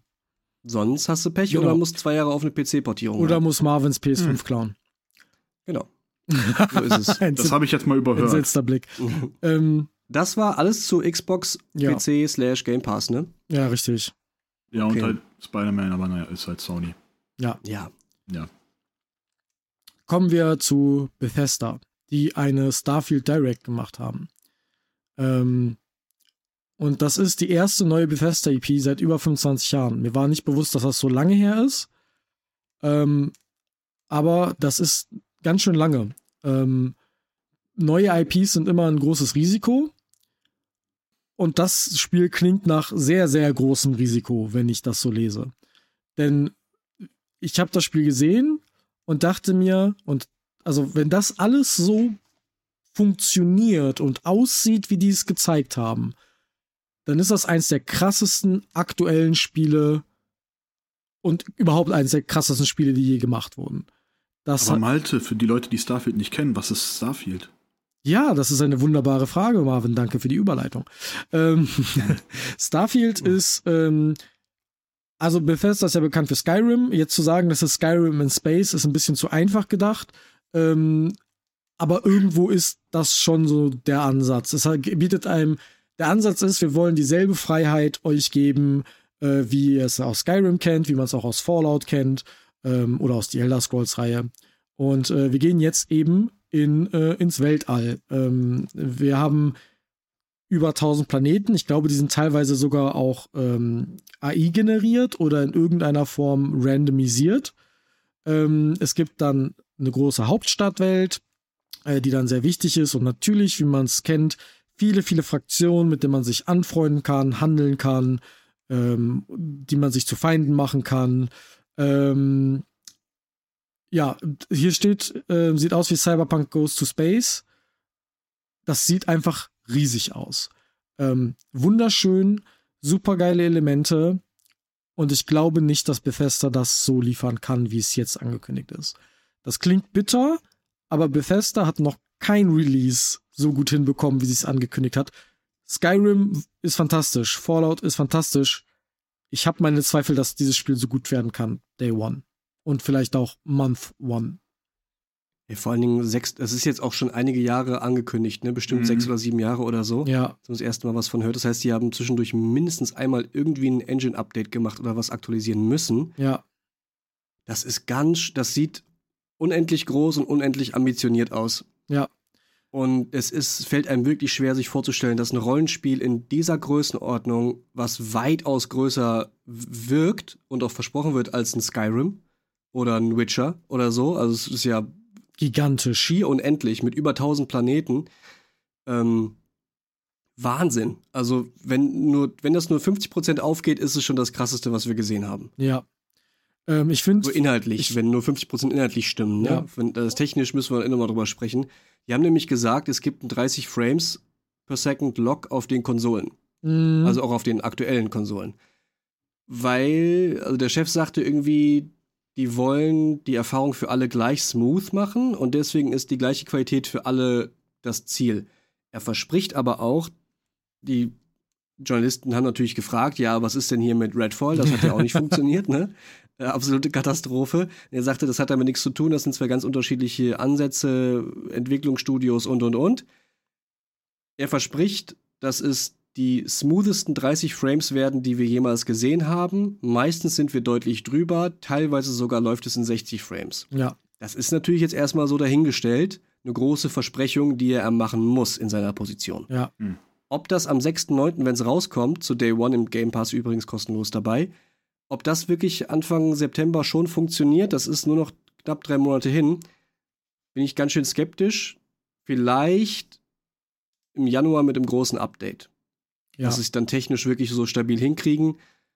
Weil selbst, das ist ja aber auch so voll, das ist so, das geht eigentlich überhaupt nicht. Also 60 Frames groß, kann ich ne? mir nicht vorstellen. Das also, ist eigentlich zu groß. Ich kann jetzt die schon sprechen mal aber auch nie, die spr spricht auch schon seit einem Jahr keiner mehr von Auflösungen. Sie sprechen nur noch von Frames, ne? Ja, ja, klar. Weil das diese dynamischen Auflösungen sind, die teilweise auf 1080p runtergehen in dynamischer Skalierung mit äh, Frame Buffering und Generation dazwischen und so, um irgendwie auf die Frames zu kommen. Da hast du zwischendurch halt Teil Auflösungen von teilweise 720p oder so, obwohl du die Konsole auf 4K gestellt hast. Ja, vielen Dank. Was hat das denn mit Current Gen zu tun, wenn die Konsolen 4K 120 Frames können sollten, aber irgendwie kein Spiel der Welt das liefert? Ja. Zumindest keins, was sich lohnen würde, in der Auflösung und Frames zu spielen. Ja, ich würde es mir auf jeden Fall brauch jetzt auch kein, Ich brauche jetzt auch keinen Point-and-Click in 120 Frames 4K. Ja, ist ja. mir scheißegal. Ne? Macht für das Genre keinen Sinn. Aber wenn God of War doch schon im Performance-Modus 60 Frames stabil läuft, hm. hm. Ne? Ja. Und Last of Us im Remake, äh, beziehungsweise Last of Us 2 stabil auf der PS4 Pro läuft, die nun wirklich schon in, in die Tage gekommen ist, frage ich mich, was die aktuellen Studios machen. Drehen die einfach alle die Regler auf 11, weil die Engines und Grafikkarten in PCs das jetzt supporten würden in der Theorie und warten einfach bis in fünf Jahren aktuelle Rechner und Das- Konsolen das das- spielen das- können? das oder ist die Crytek, Der Ansatz ist äh, mir ein bisschen Das komisch. der Crytek-Ansatz. Ähm, dein PC brennt, wenn du Ja. Crysis spielst und das wollen die auch. Ich werde es mir am 6.9. Äh, im Livestream, also ich werde streamen, auf jeden Fall. Ich werde mir das auf jeden Mhm. Fall reinziehen. Okay. Ähm, allein das Housing, äh, also das Housing im Sinne von, du kannst dein Raumschiff anscheinend fast unendlich modular bauen. Allein das ist so absurd komplex gedacht, glaube ich. Ich frage mich, worüber sie stolpern. Auf der anderen Seite, Bethesda ist bekannt dafür, viel mit der Modding-Community zu machen. Ich glaube, die Modding-Community wird richtig krass ausrasten bei diesem Spiel. Da wird richtig, werden richtig krasse Mods kommen. Ich sehe schon. ja, jetzt, wo du sagst, das ähm, kann ich mir auch Star- vorstellen. Mhm. ich sehe schon Starfield meets Star Wars. Sehe ich. Shrek. Star, Star Oder Shrek S- oder S- Thomas ja, Tank Engine. Ja, Mann, das, das, Ja. es kommt am selben Tag noch die Ja. erste Shrek-Mod raus, hundertprozentig. Wahrscheinlich. Ja, wird auf jeden Fall sehr, sehr, sehr geil. So. Ich hätte auch Bock. Ich wünsche denen, dass das total toll wird, weil dann Absolut. habe ich, glaube ich, auch Lust, das zu machen. Ja, es, ich hoffe es auch sehr. Kommen wir zum letzten Abschnitt, wo wir auch alle sehr hoffen, dass vieles von dem, was da gesagt wurde, klappt. Kommen wir zur Ubisoft Backward. ja, Badum. wirklich, Ja. ey. Wir müssen starten ganz vorne mit dem absoluten Cringe. Just Dance mit Olympia E-Sport Opening. Das habe ich zum Glück verpasst. stehen Tänzer auf der Bühne. Im Hintergrund läuft das Just Dance Logo und unten links ist das Olympia E-Sport 2023 Logo eingeblendet, weil Just Dance Teil der E-Sport Olympiade ist, also der offiziellen, so richtig, richtig, weil es nicht Mhm. mitbekommen Ja, die hat. sehr viel das macht Kritik Spaß zu googeln. Tolle Newsartikel. Olympia mit den fünf Ringen und so. So richtig Olympia, Ja, genau. mit, mit richtig tollen und Just Dance ist ein Teil davon. Dann Mhm. standen da aber nicht Just Dance-Spieler irgendwie auf der Bühne, was Sinn gemacht hätte, sondern halt Tänzer. Ja. Und die können halt tanzen. Und Ja, also professionelle Tänzer. Also die Ja, Leute, eben, die die Just so- Dance Moves einspielen, damit du sie Ja. nachtanzt, die standen dann Aber die da. können, die können ja theoretisch viel krasser tanzen als das, was die einem Ja. da vorgeben, was man nachtanzen soll. Ja, das heißt, die haben jetzt gar nicht so krass getanzt, wie sie hätten tanzen können, weil die halt Just Dance-Tänze tanzen und die halt Just Dancing sind. Keine Ahnung, hat schon richtig geil angefangen. Mega. Ugh, Hatte ich schon Über richtig dieser- Bock drauf dann danach. Richtig das, Bock, kam, ja. Kam. Ja. Richtig geil Bock. Über Oh. dieser ganzen Ubisoft Forward, wie sie wirklich hieß, hing so als Damoklesschwert irgendwie, Marvin, du hattest das vorhin richtig schön gesagt, ein in Anführungszeichen Serviervorschlag-Kommentar. Ja. Weil es ist kein Trailer und kein Bild irgendwie über den Bildschirm geflackert, bei dem nicht irgendwie stand Sternchen in-Engine Footage, not actual gameplay, pre-rendered, work in progress, in-engine Gameplay Footage, not really releasable, bla bla bla. An dieser ganzen Präsentation war ein großes Sternchen dahinter, weil es gab immer irgendeinen Haken. Mhm. Wir haben so, so wenig echtes Gameplay von einem echten fertigen Spiel gesehen oder irgendwas, was sie wirklich mit Nachdruck behaupten können, Ja. was tatsächlich so wird. Und das war einfach insgesamt ein bisschen dünn, kann man, glaube ich, so zusammenfassen. Es gibt natürlich Ausnahmen. Wir werden jetzt mal durch so ein paar Dinge durchgehen. Ähm, es gibt durchaus auch helle Momente in dieser Präsentation. Muss man mal gucken. Wir sind insgesamt bei Ubisoft, so wie der Rest der Welt, auch ja eher vorsichtig eingestellt und glauben tatsächlich erst, dass Dinge rauskommen, wenn sie rausgekommen sind und dann, dass sie gut sind, wenn sie wirklich gut sind. Bis dahin glaube ich gar nichts mehr, ehrlich gesagt. ja, Tut mir Nee. wirklich leid, das so zu sagen. Ich wünschte, es, ich wünschte mir wirklich, es wäre anders. Ja, klar. Und ich habe die Hoffnung noch nicht ganz aufgegeben, weil wir wollen alle, dass gute Spiele rauskommen und Ubisoft hat ein paar tolle Marken und eine Menge Potenzial, was die letzten Jahre so ein bisschen ähm, nicht ganz so durchkommt, ja. wie wir uns das wünschen würden, ne, für diese Marken. Ich glaube, ich fangen wir an? Ja, ich glaube, ich habe gesagt gehabt, ähm, wir wir schauen in dem Jahr auf diese Ubisoft Forward zurück, entweder an der, an, äh, als der Turning Point, wo Ubisoft Mhm. wieder aufschwingt, oder den Sargnagel. Ähm, und ich finde das sehr beschreibend. Wir müssen mit Star Wars Outlaws, finde ich, anfangen, weil es die Star Wars Outlook. genau Outlook Star Wars deswegen. Outlook. Es ist Yves Gillemot hat es angekündigt als Gameplay von Star Wars Outlook. Fantastisches Oh, ja, Meme ja, direkt ja, geworden. Das. Dumme ist, das Dumme ist, den kann keiner kündigen, dass der CEO, ich dachte, der wäre schon längst in Ruhestand. Irgendwie hat er sich da wieder reingewieselt, weiß ich auch nicht. Ja, Hat er nicht all seine Anteile CEO an seinen Co-Founder von Ubisoft. Aber der hat doch seine Anteile alle an äh, seinen Sohn oder Ja. Neffen oder so verkauft, der mit seiner anderen Aber- Holdingfirma, die jetzt alle hat und so. Aber ich dachte, der Mann sitzt auf dem Boot und hat Ubisoft abgeschrieben. Ja, aber Mike, auf der Bühne und kann sein Spiel nicht aussprechen. Du hast doch schon gesagt, das ist die Ubisoft Backwards. Wir nehmen alles mit aus der Vergangenheit. So, Wirklich. kommen wir gleich noch drauf. Komische Aber Entscheidungen treffen die. Star Wars Also, Outlaws. Malte, willst du mal? Ja, ich will, sehr dringend, denn ich habe zu Star Wars Outlaws ein paar Sachen zu sagen. Ähm, das ist das erste Open-World-Spiel in Star Wars ever. Okay, das Fliegen, also man sieht, man lernt den Charakter kennen, eine Rebellin, ähm, die irgendwie zwielichtige Sachen macht und Aufträge erfüllt und Sachen klaut, wird von Massive Entertainment entwickelt. Ähm, ist, äh, sieht toll aus im Gameplay-Trailer, aber wie wir schon gesagt haben, wir glauben erst, dass es so gut aussieht, wenn es wirklich raus ist. Ähm, und Gameplay sieht relativ Standard Schleich-Shooter-mäßig aus. Äh, wir haben zum Spaß gesagt, als wir es gesehen haben, das ist Assassin's Creed in Space. Nicht ganz so, aber wir sind ein bisschen zynisch. Ähm, mein großer Kritikpunkt an der Geschichte ist aber, ähm, das sieht unglaublich gut aus. Gameplay sieht okay aus. Fliegen ist immer cool, aber wir haben schon wieder einen coolen Rogue-Helden, der sich gegen das Etablissement wendet und so ein bisschen. Ich, ich habe die gesehen und habe gedacht, ach, das ist Hanna Solo. Ja, den Gedanken hatte ich auch. Ja. Und Den Gedanken hatte ich auch. Ja, das, das ist stimmt. nicht ich der mal erste Bock auf einen richtigen Charakter. Anti-Held. Das ist nicht der erste Charakter, der ist, wir nehmen einen Han Solo-esken Charakter und packen den in ein Star Wars-Szenario und geben denen einen, einen Revolver und einen Sidekick, anstatt einem Lichtschwert und einem Sidekick. Und das finde ich langsam extrem ausgelutscht. Plus, das Spiel sieht nicht interessanter oder besser aus als das, was die Jedi Fallen Order-Reihe macht. Und das ist auch ein Negativpunkt, weil das ist die direkte Konkurrenz. Damit muss sich das Spiel zwangsweise messen. Hm, da, das weiß ich nicht, Ich, ob ich ich da so zustimmen würde. also für mich ist Also das ganz die, klar. Die Star Wars-Marke generell hat ja eine langfristige Agenda in irgendeiner Form im Kopf. Ne? Die haben ja irgendwie, ich glaube, zehn Titel in verschiedene Studios gegeben. Das oder einige. Ne? Haben die in Auftrag gegeben in den letzten Jahren, die jetzt alle der Reihe nach irgendwie angekündigt werden und dann hoffentlich auch rauskommen.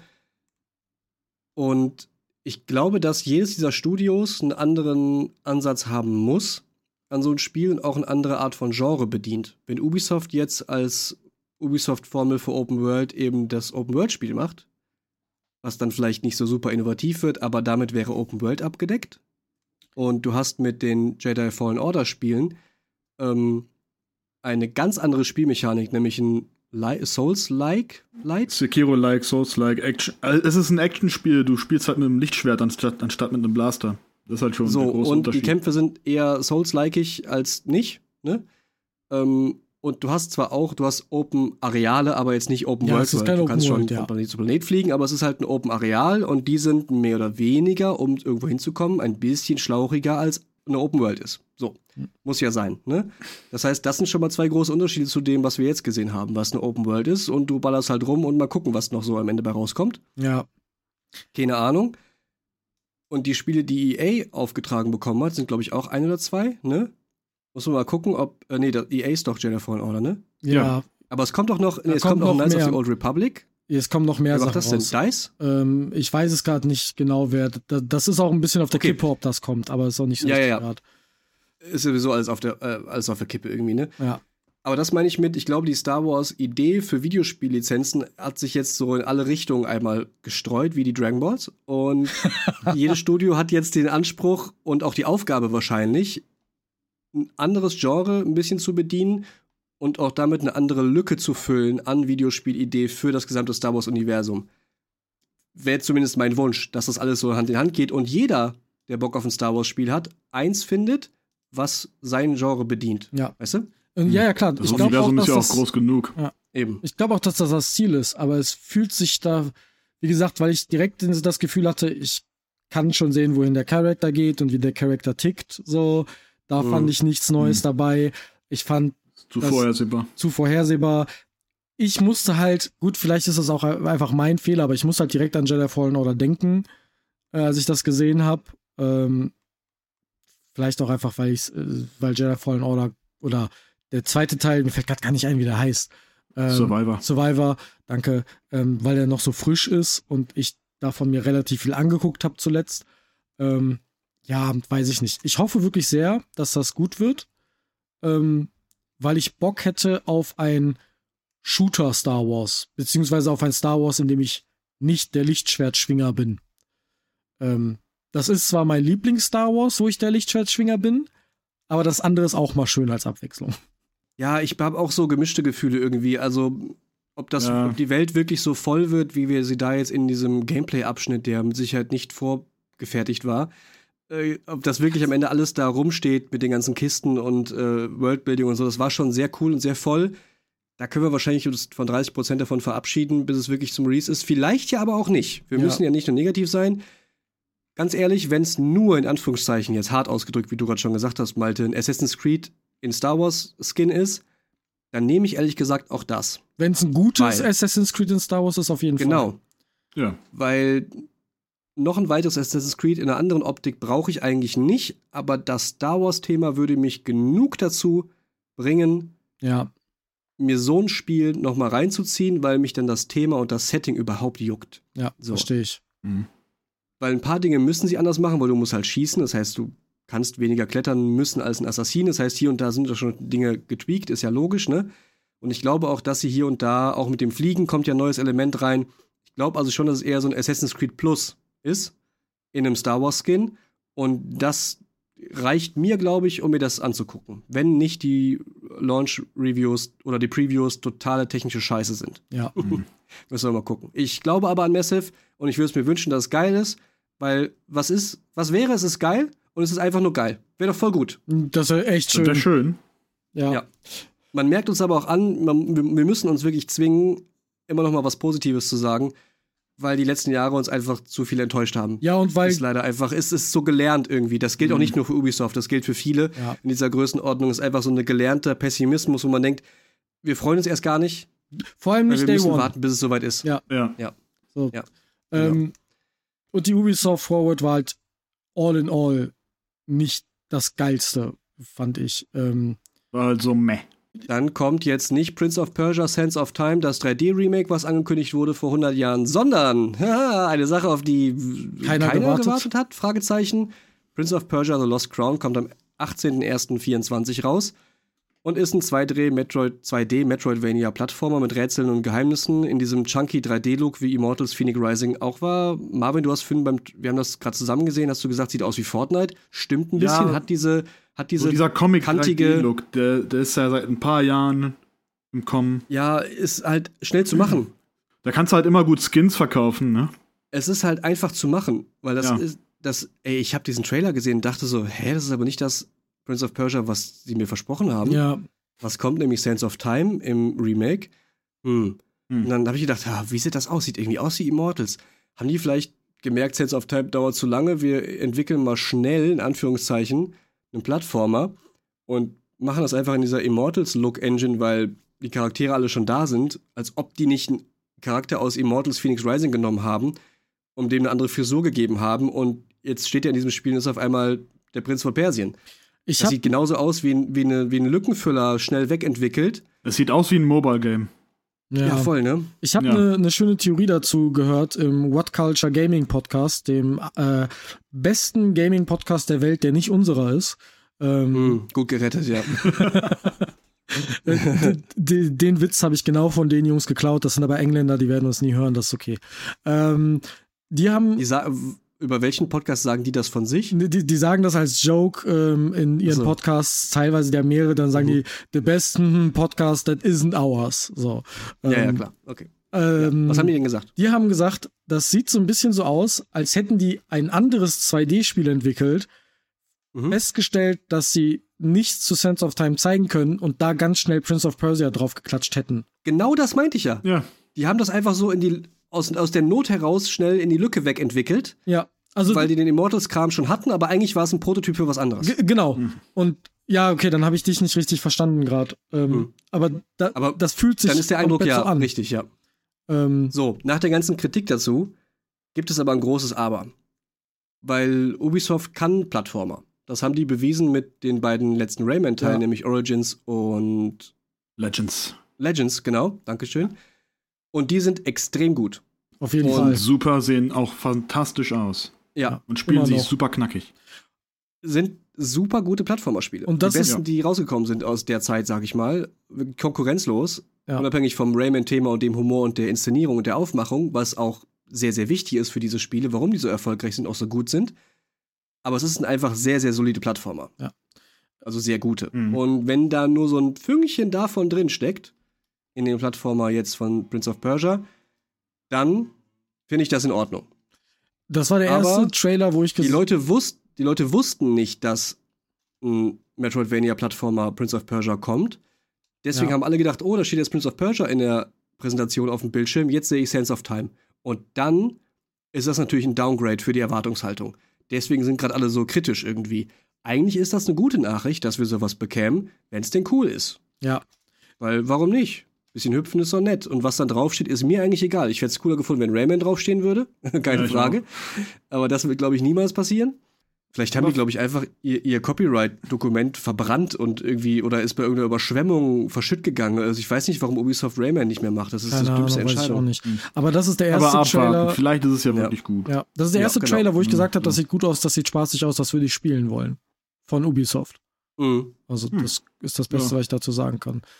Also wir haben jetzt so einen Story-Trailer gesehen, den hätten wir nicht gebraucht, weil es ist ein Plattformer und man hat den Plattformer-Trailer ja. vorher schon gesehen und ja. dann kam jetzt nachträglich nochmal der Story-Trailer. Der Story-Trailer hat mich mehr verwirrt als alles andere. Ja, hey, ja. Hey, du Plattformer, springst auf Monster, was ist, was brauchst du da große Story? Also ich brauche da auch keine große Story hinter. Es ist nicht Ori oder irgendwas, das interessiert mich nicht. Ja. ja. Ähm, naja. Ein, ein, zwei Sätze nur zu Skull and Bones. Skull and Bones so dein Piratenspiel, wo du als Crew äh, zusammen ähm, auf hoher See bist und Abenteuer erlebst. Wer jetzt denkt, das klingt ja ähnlich so wie das, was ihr vorhin mit Sea of Thieves schon besprochen habt. Genau, das ist ja auch fast genau das gleiche Spiel, sieht nur ein bisschen realistischer aus und ist wahrscheinlich weniger lustig und wurde ein Jahr vor Sea of Thieves schon angekündigt, kommt jetzt erst ja, raus in einen Markt, den es nicht mehr gibt und ist ja. absolut unnötig. Ja. Das soll irgendwie komplexe strategische Battle-Mechaniken haben auf See und so. Ey, und dann kam vor ein paar Monaten, gab es die ersten äh, Closed Previews für Leute, die das irgendwie anspielen durften, so ein paar Stunden, ne? So ganz früh irgendwie, ja. im Entwicklungsstadium. Und ein paar Leute haben danach ein bisschen darüber gesprochen, nicht wirklich offiziell, aber es gab so ein paar Tweets und die meinten, ganz ehrlich, das ist in so einem Zustand, spielt lieber Assassin's Creed Black Flag. Das, was ihr da auf dem mhm. Schiff machen könnt, funktioniert besser als wie Skull and Bones, was nur auf dem Schiff passieren soll, mit ein bisschen auf Inseln rumlaufen für NPCs und so. Ey, ich glaube nicht, dass die müssen das rausbringen, ansonsten ist, hat das so viel Geld gefressen. Ja. Die müssen jeden Euro da noch irgendwie rausquetschen. Meine Prediction ist, das kommt raus, vier Wochen später ist es im Sale. Könnte ich, ja, das ich vorstellen. Auch. Weil die jede 35 Euro brauchen. Ja, brauchen die leider. Keiner wird es vorbestellen. Mhm. Und deswegen wird es instant im Ubisoft Store mit Rabatt kommen. Vor allem kommt mhm. jetzt erstmal eine Close Beta. Das heißt, es dauert noch gut und gerne sechs Monate. Ich bin echt gespannt, was die Leute nach der Beta sagen, weil ein Dreivierteljahr Zeit, um das Ding komplett das Ruder rumzureißen. Ah! Begriff aus der Nautik. ja, ähm, ja. Sehe ich irgendwie noch nicht. Also, nicht. keine Ahnung. Ich, ich weiß nicht mal, selbst wenn es rauskommt und super geil wäre, ob ich überhaupt Bock drauf hätte. Ganz unabhängig von dem katastrophalen Entwicklungsstatus. Ich glaube auch, wir drei hätten mit Sea of Thieves mehr Spaß. Glaube ich nämlich auch. Ähm, okay. Bevor wir, jetzt, bevor wir jetzt den großen Block Assassin's Creed angehen, der hier in den Notizen als nächstes drin steht, würde ich gerne den Rest abhandeln und Assassin's mhm. Creed als letztes machen, weil es der große Block, finde ich, ist. Ist das okay für Aber. euch? Okay, klar. Okay. Ja, wollt ihr irgendwo hinspringen? Habt ihr ein, ein Wunschthema äh, von dem, was ja. da drauf steht? Wir machen es einfach der Reihenfolge nach. Okay. okay. X-Defiant. X-Defiant ist ein Multiplayer-Online-Shooter aus dem Hause Ubisoft, ein Original, die Closed Beta ist schon ein bisschen was her, kam aber ziemlich gut an und viele Streamer und YouTuber und E-Sportler haben das mit Vorsicht zu betrachten, in Anführungszeichen Call of Duty Killer betitelt. Ja, ist so. natürlich immer groß, so ein Wort. Das heißt irgendwie mhm. Arena-Shooter, ähm, Level-System, bla bla bla, ist halt ein Call of Duty-Klon. So. Mhm. Aber der soll sich irgendwie vom Handling her besonders cool oder schnell anfühlen, so vom Gunplay. Und die TTK, also die Time to Kill, wie viele Trefferpunkte man quasi beim anderen machen soll, sei wohl sehr gut balanciert im Vergleich zu Call of Duty, was auch immer das heißen mag. Da weiß ich zu wenig drüber. Ja. Die Stimmen waren aber eher positiv als negativ und das ist etwas, was wir besonders als besonders bemerkenswert herausstellen müssen. Das ist so. nicht oft bei Ubisoft in letzter Zeit gewesen. Es ist auch generell ja. nicht so nicht Stimmt. so oft. Ne? Vor allen Dingen für so ein ambitioniertes Ding wie, wir wollen ein neuer Shooter sein, der so gut ist wie Call of ja. Duty oder vielleicht sogar besser. Keine Ahnung. Es kommt mhm. ja auch nicht alle zwei Jahre ein neuer Counter-Strike-Killer wie Valorant raus.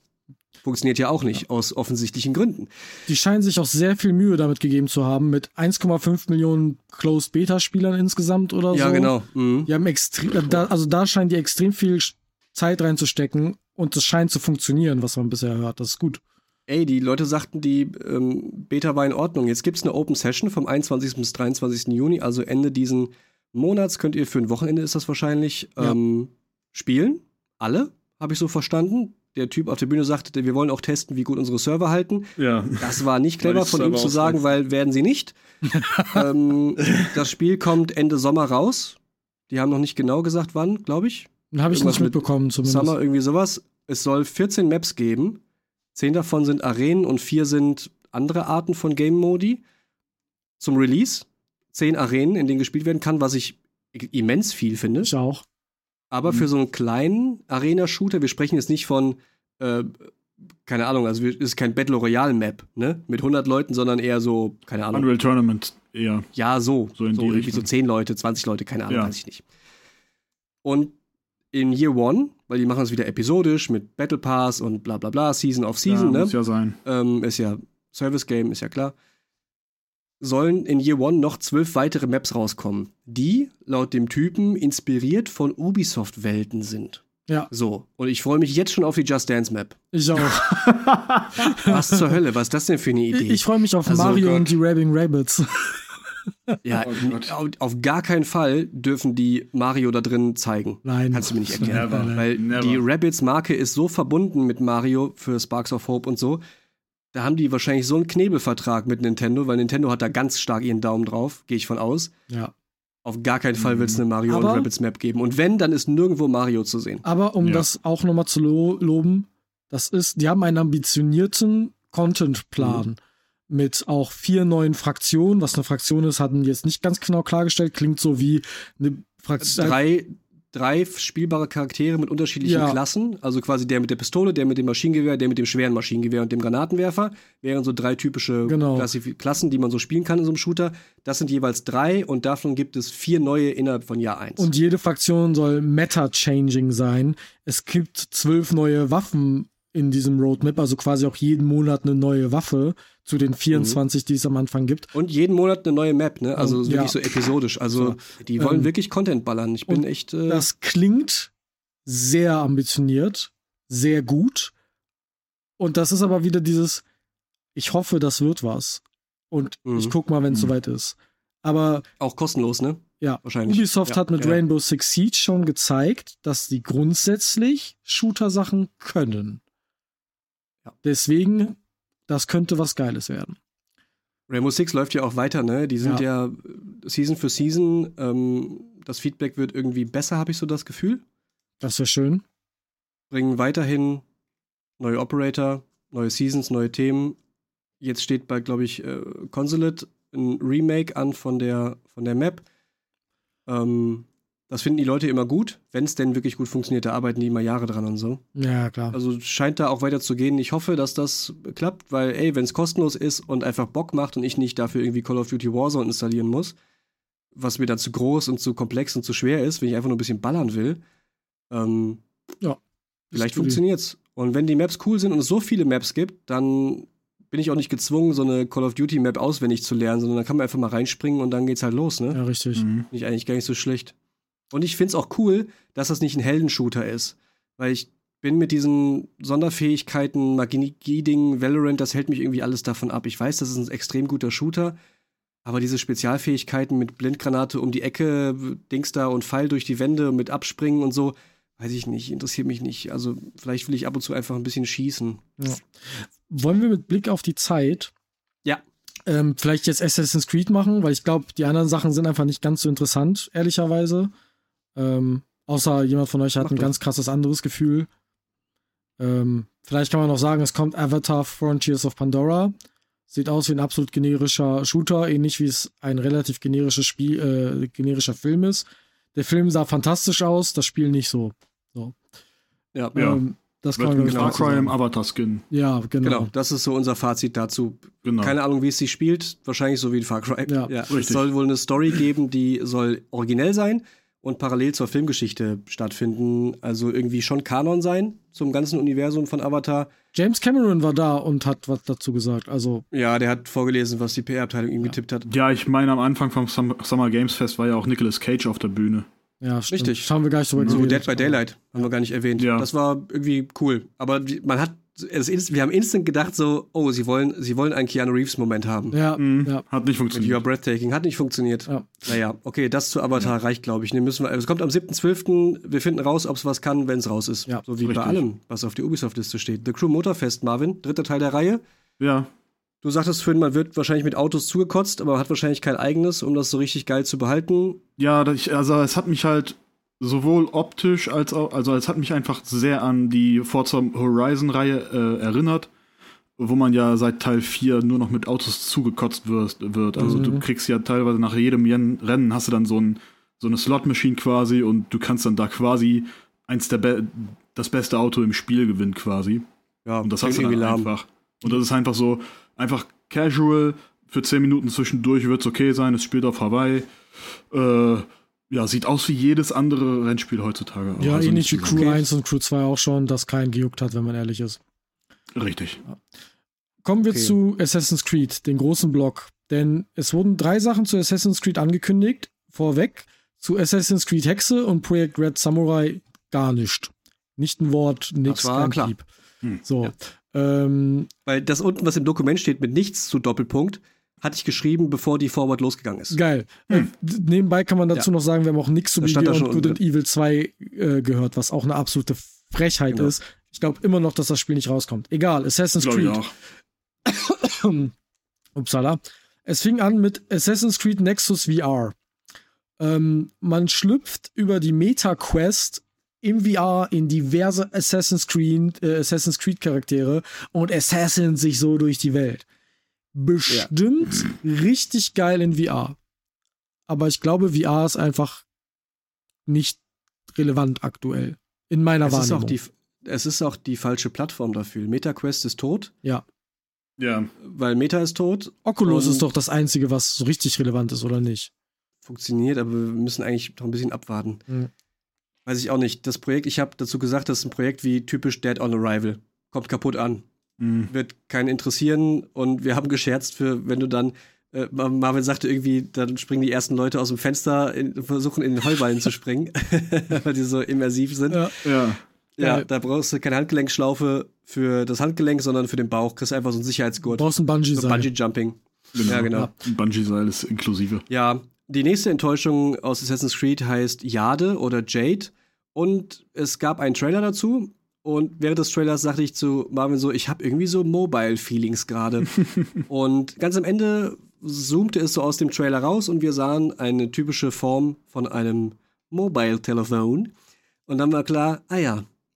Ja, ja und das war es auch eigentlich schon, weil interessiert halt wirklich überhaupt niemanden. Nicht wirklich. Passt aber, passt aber zu Ubisofts Ankündigung von Ende letzten Jahres und Anfang diesen Jahres auch, dass sie sich strategisch den Mobil, den Mobil-Game-Markt doch ein bisschen nähern wollen. Und das war klar, dass das so ein bisschen auch über dieser Forward heute hängt.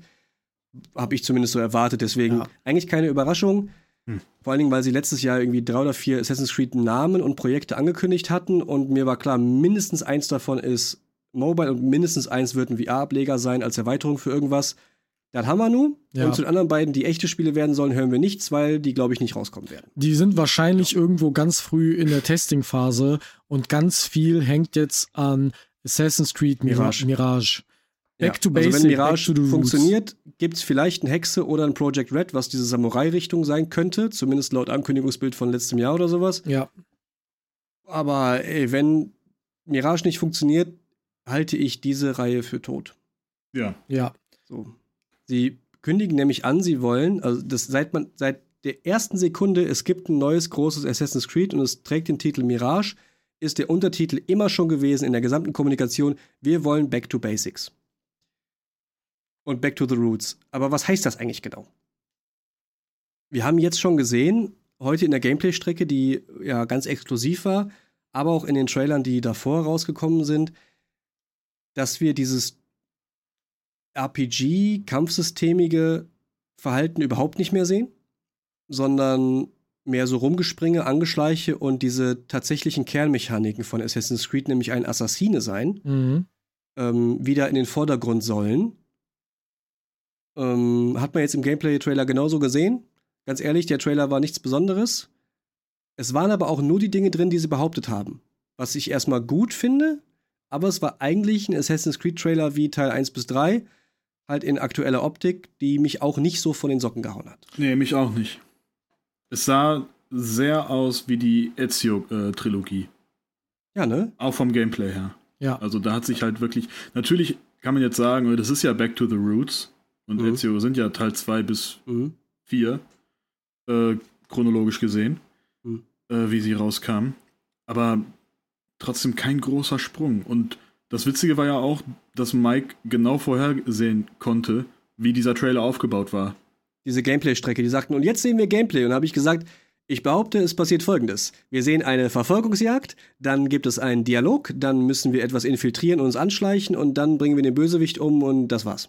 Und, das dann war schnell exakt fliehen genau. und das Genau, war genau und- das, was gezeigt wurde. Es war exakt das. Und Ja. dazu, Weil es ist halt eine Gameplay-Mission für 10 Minuten Gameplay-Strecke für ein typisches Assassin's Creed-Spiel. Das war völlig klar, dass da kein Kniff und kein Oh, doch nicht oder kein Twist oder irgendwas. Es war wirklich nichts interessant daran, was ich schade fand, weil auch wenn man sagt, wir gehen back to the roots mit der Ja. Ausrichtung des Gameplays oder sowas, heißt das ja nicht, dass man sich nicht trotzdem was überlegen kann, was ein bisschen Frische reinbringt. In welcher Form auch immer. Ich bin jetzt kein äh, Videospielentwickler und denke mir nicht Assassin's Creed-Mechaniken aus, weil da muss man ein paar Jahre über nachdenken, ist mir schon klar. Haben die aber hoffentlich gemacht.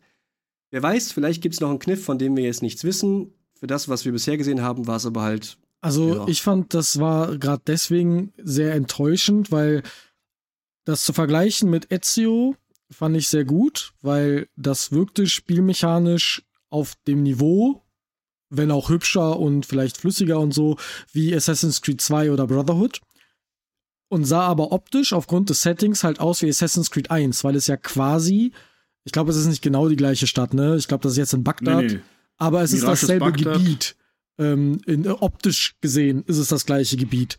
Die Stadt, Ja. das Ganze ähnelt sich sehr zu dem, was wir schon in Assassin's Creed 1 mit Altair gesehen haben.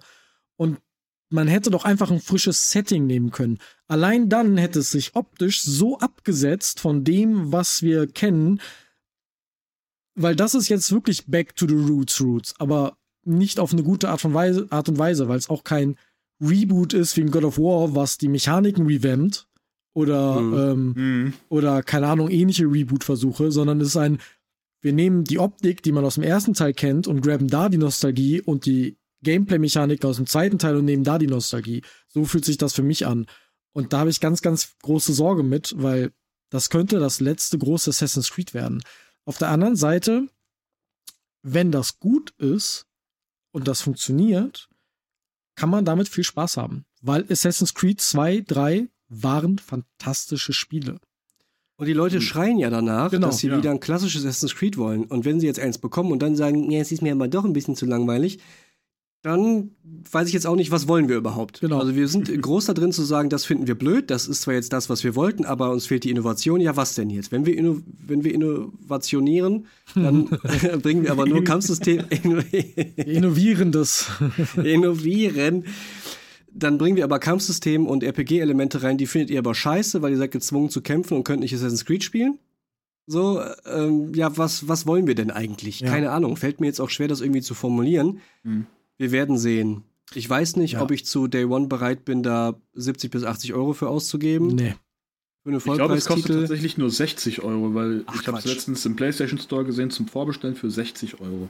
Ja, aber es kann ja noch Wieso, weil sie die Hälfte der werden. Mechaniken gestrichen haben oder was? Möglich? Ja, Oh. Weniger Arbeitsinput.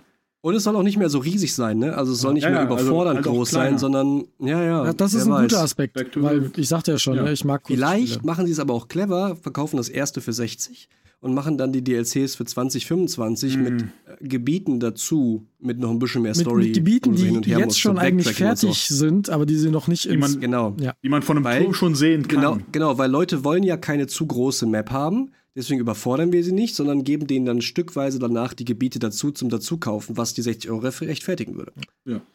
Okay, das war die Ubisoft Forward. Ähm, Interessant. Sehr interessant, ja. Insgesamt, so dieses ganze Summer Game Fest, was ja jetzt so den Abschluss gefunden hat, was waren denn so eure, eure, wir führen das ein hier wieder, spontan Top 3. Knock knock, who's there? It's me, Spontaneous Top 3. Was waren eure Top 3 Announcements oder Sachen, die ihr gesehen habt? Boah, schwer zu sagen. Äh, Ganz ehrlich, Ich, ich bin komplett ehrlich, mich hat nichts von diesem Ähm. Summer Games Fest wirklich abgeholt. Krass. Du stehst Also noch an der nichts war dabei, wo ich, wo ich gesagt habe, das ist ein Spiel, das hole ich mir bei Release-Tag. Das ist Okay. ein Spiel, da habe ich richtig hart Bock drauf. Spider-Man 2, klar, keine Frage. Ähm, werde ich mir spielen, werde ich mir holen und spielen. Geht aber auch zwei Fall. Wochen später. Geht zwei Wochen später und geht auch, Ja. wenn es im Sale für, für, für die Hälfte drin äh, da ist. Star Wars Outlook. Gucken, wenn es da ist. Äh, überzeugt bin ich davon jetzt leider noch nicht. Ja. Also ich stehe halt leider immer noch an der Bushaltestelle. Also du hast keine Top 3. ich habe keine Top 3. Mike, Ah, wo das die enttäuschendste scheiße, ich- spontan Top 3. Ich, ich revidiere wirklich, das. Ich wirklich, wirklich, wirklich. Ich, also, in keiner bestimmten Reihenfolge. Ich habe Bock auf Alan Wake 2 und ich glaube, das ist so das, wo ich am meisten Bock drauf habe. Vor allen Dingen, weil ich auch weiß, es wird wahrscheinlich gut. Mhm. Was man über Ja, ähm, das Star Wars jetzt nicht versichernd sagen kann. das ne? stimmt. Alan Wake 2 ist eine sichere Bank. Da würde ich jetzt mein, würde ich jetzt Geld drauf wetten. So, deswegen kann ich mich da, glaube ich, am meisten drauf freuen, einfach weil ich sicher bin, es wird gut. Und ich werde nicht enttäuscht. Das ist also mit drin. Dann finde ich die Devolver Digital Sachen ganz cool. Ich habe Bock auf Wizard with a Gun am meisten von den Indie-Sachen, von den kleinen Sachen, einfach weil es zwischendurch Bock machen kann und eben so ein bisschen Survival Crafting, rumlaufen, Hack'n'Slay mit Freunden zusammen sein kann. Das finde ich cool. Und als drittes, ja, würde ich halt Star Wars Outlaws nennen, aber halt mit Vorsicht. Okay, Muss Ja, mal gucken. Mit, mit Und du? Vorsicht. ich, ich habe eine klare äh, Top 3 für mich. Ähm, Space Marines 2, Fable und? Äh, nee, Starfield. Space Marines 2 tatsächlich nicht. Fable ist auf meiner What? Platz 3. Ähm, ja, ich, ich habe tatsächlich mehrere Sachen, auf die ich mich freue, aber wenn ich spontan Top 3 sagen muss, dann Fable, weil jetzt weiß ich, es kommt. Ich habe zwar wenig gesehen, aber es kommt was und allein das stimmt mich fröhlich. Mhm. Ähm, tr trotz all der Zweifel, die ich habe, Starfield, ähm, weil ich glaube, dass das richtig, richtig gut werden kann und Skyrim, wenn es nur so gut wird wie Skyrim, wird das ein sehr, sehr tolles Spiel. Nur. Genau, genau. Nur so gut. Genau. Ja, genau. Ne, Das, Das, das wird ist dann halt auch alle zehn, alle, alle paar Jahre neu rausgebracht. extrem hoher Maßstab, finde ich. Ja. Ähm, und da, das wäre schon genial. Und meine absolute Top 1 ist Cyberpunk, Phantom Liberty. Ich habe da so viel okay. Bock drauf. Ähm, ja. Cool. Das war tatsächlich eine ziemlich enttäuschende spontan Top 3. Naja, haben wir sie nochmal Mhm. gemacht. Hier kommt der Wischer nochmal. Spontan Top 3. Wie beenden wir das denn jetzt? ja, wir beenden das, indem wir uns bedanken äh, beim Zuhören. Vielen Dank. Vielen Dank für euch beide, für dieses nette Gespräch. Das war schön. Was war denn so, ihr da draußen gerade, ne? Was war denn so euer Highlight des Oder Summer Lowlight. Games Festes? Vielleicht von dem, was wir so erzählt haben. Es gab natürlich noch ganz viel anderes Zeug, über das wir jetzt nicht gesprochen haben. Äh, schreibt uns doch gerne.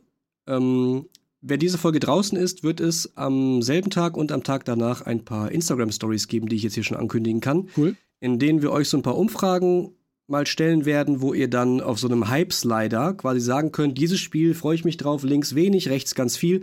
Könnt ihr uns so ein bisschen eure Meinung mal mitgeben, dann können wir das in die nächste Eugland-Folge mit einbeziehen. Das würde uns nämlich sehr interessieren. Da wusstet ihr zwei so gar nichts von, habe ich einfach jetzt angekündigt. Machen wir. Ist Wir okay. fragen die Leute. Wir gehen ins Gespräch. Ja, Wir sind ja Mike per macht das Du. einfach. Ja, machen wir schon. Mama. Ja. perfekt. Sprecht mit uns, was eure Highlights sind. Die Folge ist viel, viel länger geworden, als wir Ja, dachten, dass Ja. Marvin sagte vorher, oh, kriegen wir die Stunde voll, keine Ahnung, sollen wir das nicht in die Eugling-Folge mit reinnehmen? Ja, hätten wir mal, wären es jetzt zweieinhalb, ne? Ja, Lul. Okay, dann kommen wir jetzt auch schnell zum Schluss. Folgt uns auf Instagram und auf Twitter unter @gooferpod ist das Handle. Und äh, wer uns bei Apple Podcasts hört, das haben wir noch gar nicht so richtig erwähnt, an, alle- an alle Apple-Jünger, ähm, ihr habt einen Bewerten-Button und könnt uns da ein paar Sterne geben. die Spotify-Leute können uns auch Mit einem bewerten. kleinen Kommentar. Und auf Spotify geht das auch. Nur ohne Wenn ihr Kommentar. einen Premium-Account habt. Nur ohne Kommentar bei Spotify. Da könnt ihr uns leider Genau, keine Spotify ist ohne. Kommentar, den könnt ihr uns dann so schreiben, wenn ihr wollt. Aber alle Apple-Leute können auch gerne Ja. Sterne vergeben. Aber bitte nur fünf. Ja, mindestens. Ja völlig klar. Und Nein, so nette Nachrichten schreiben. nur nette Nachrichten, genau. Nein, wir nehmen jede Form von Kritik. Äh, Ähm, außer halt schlechte. Ja. Ja.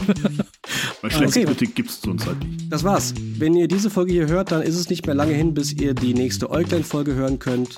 Die nehmen wir jetzt gleich auf. Das heißt, ihr könnt jetzt fast nahtlos weiterhören. Und ähm, Bis dann. das war's. Tschüss. Tschüss. Tschüss.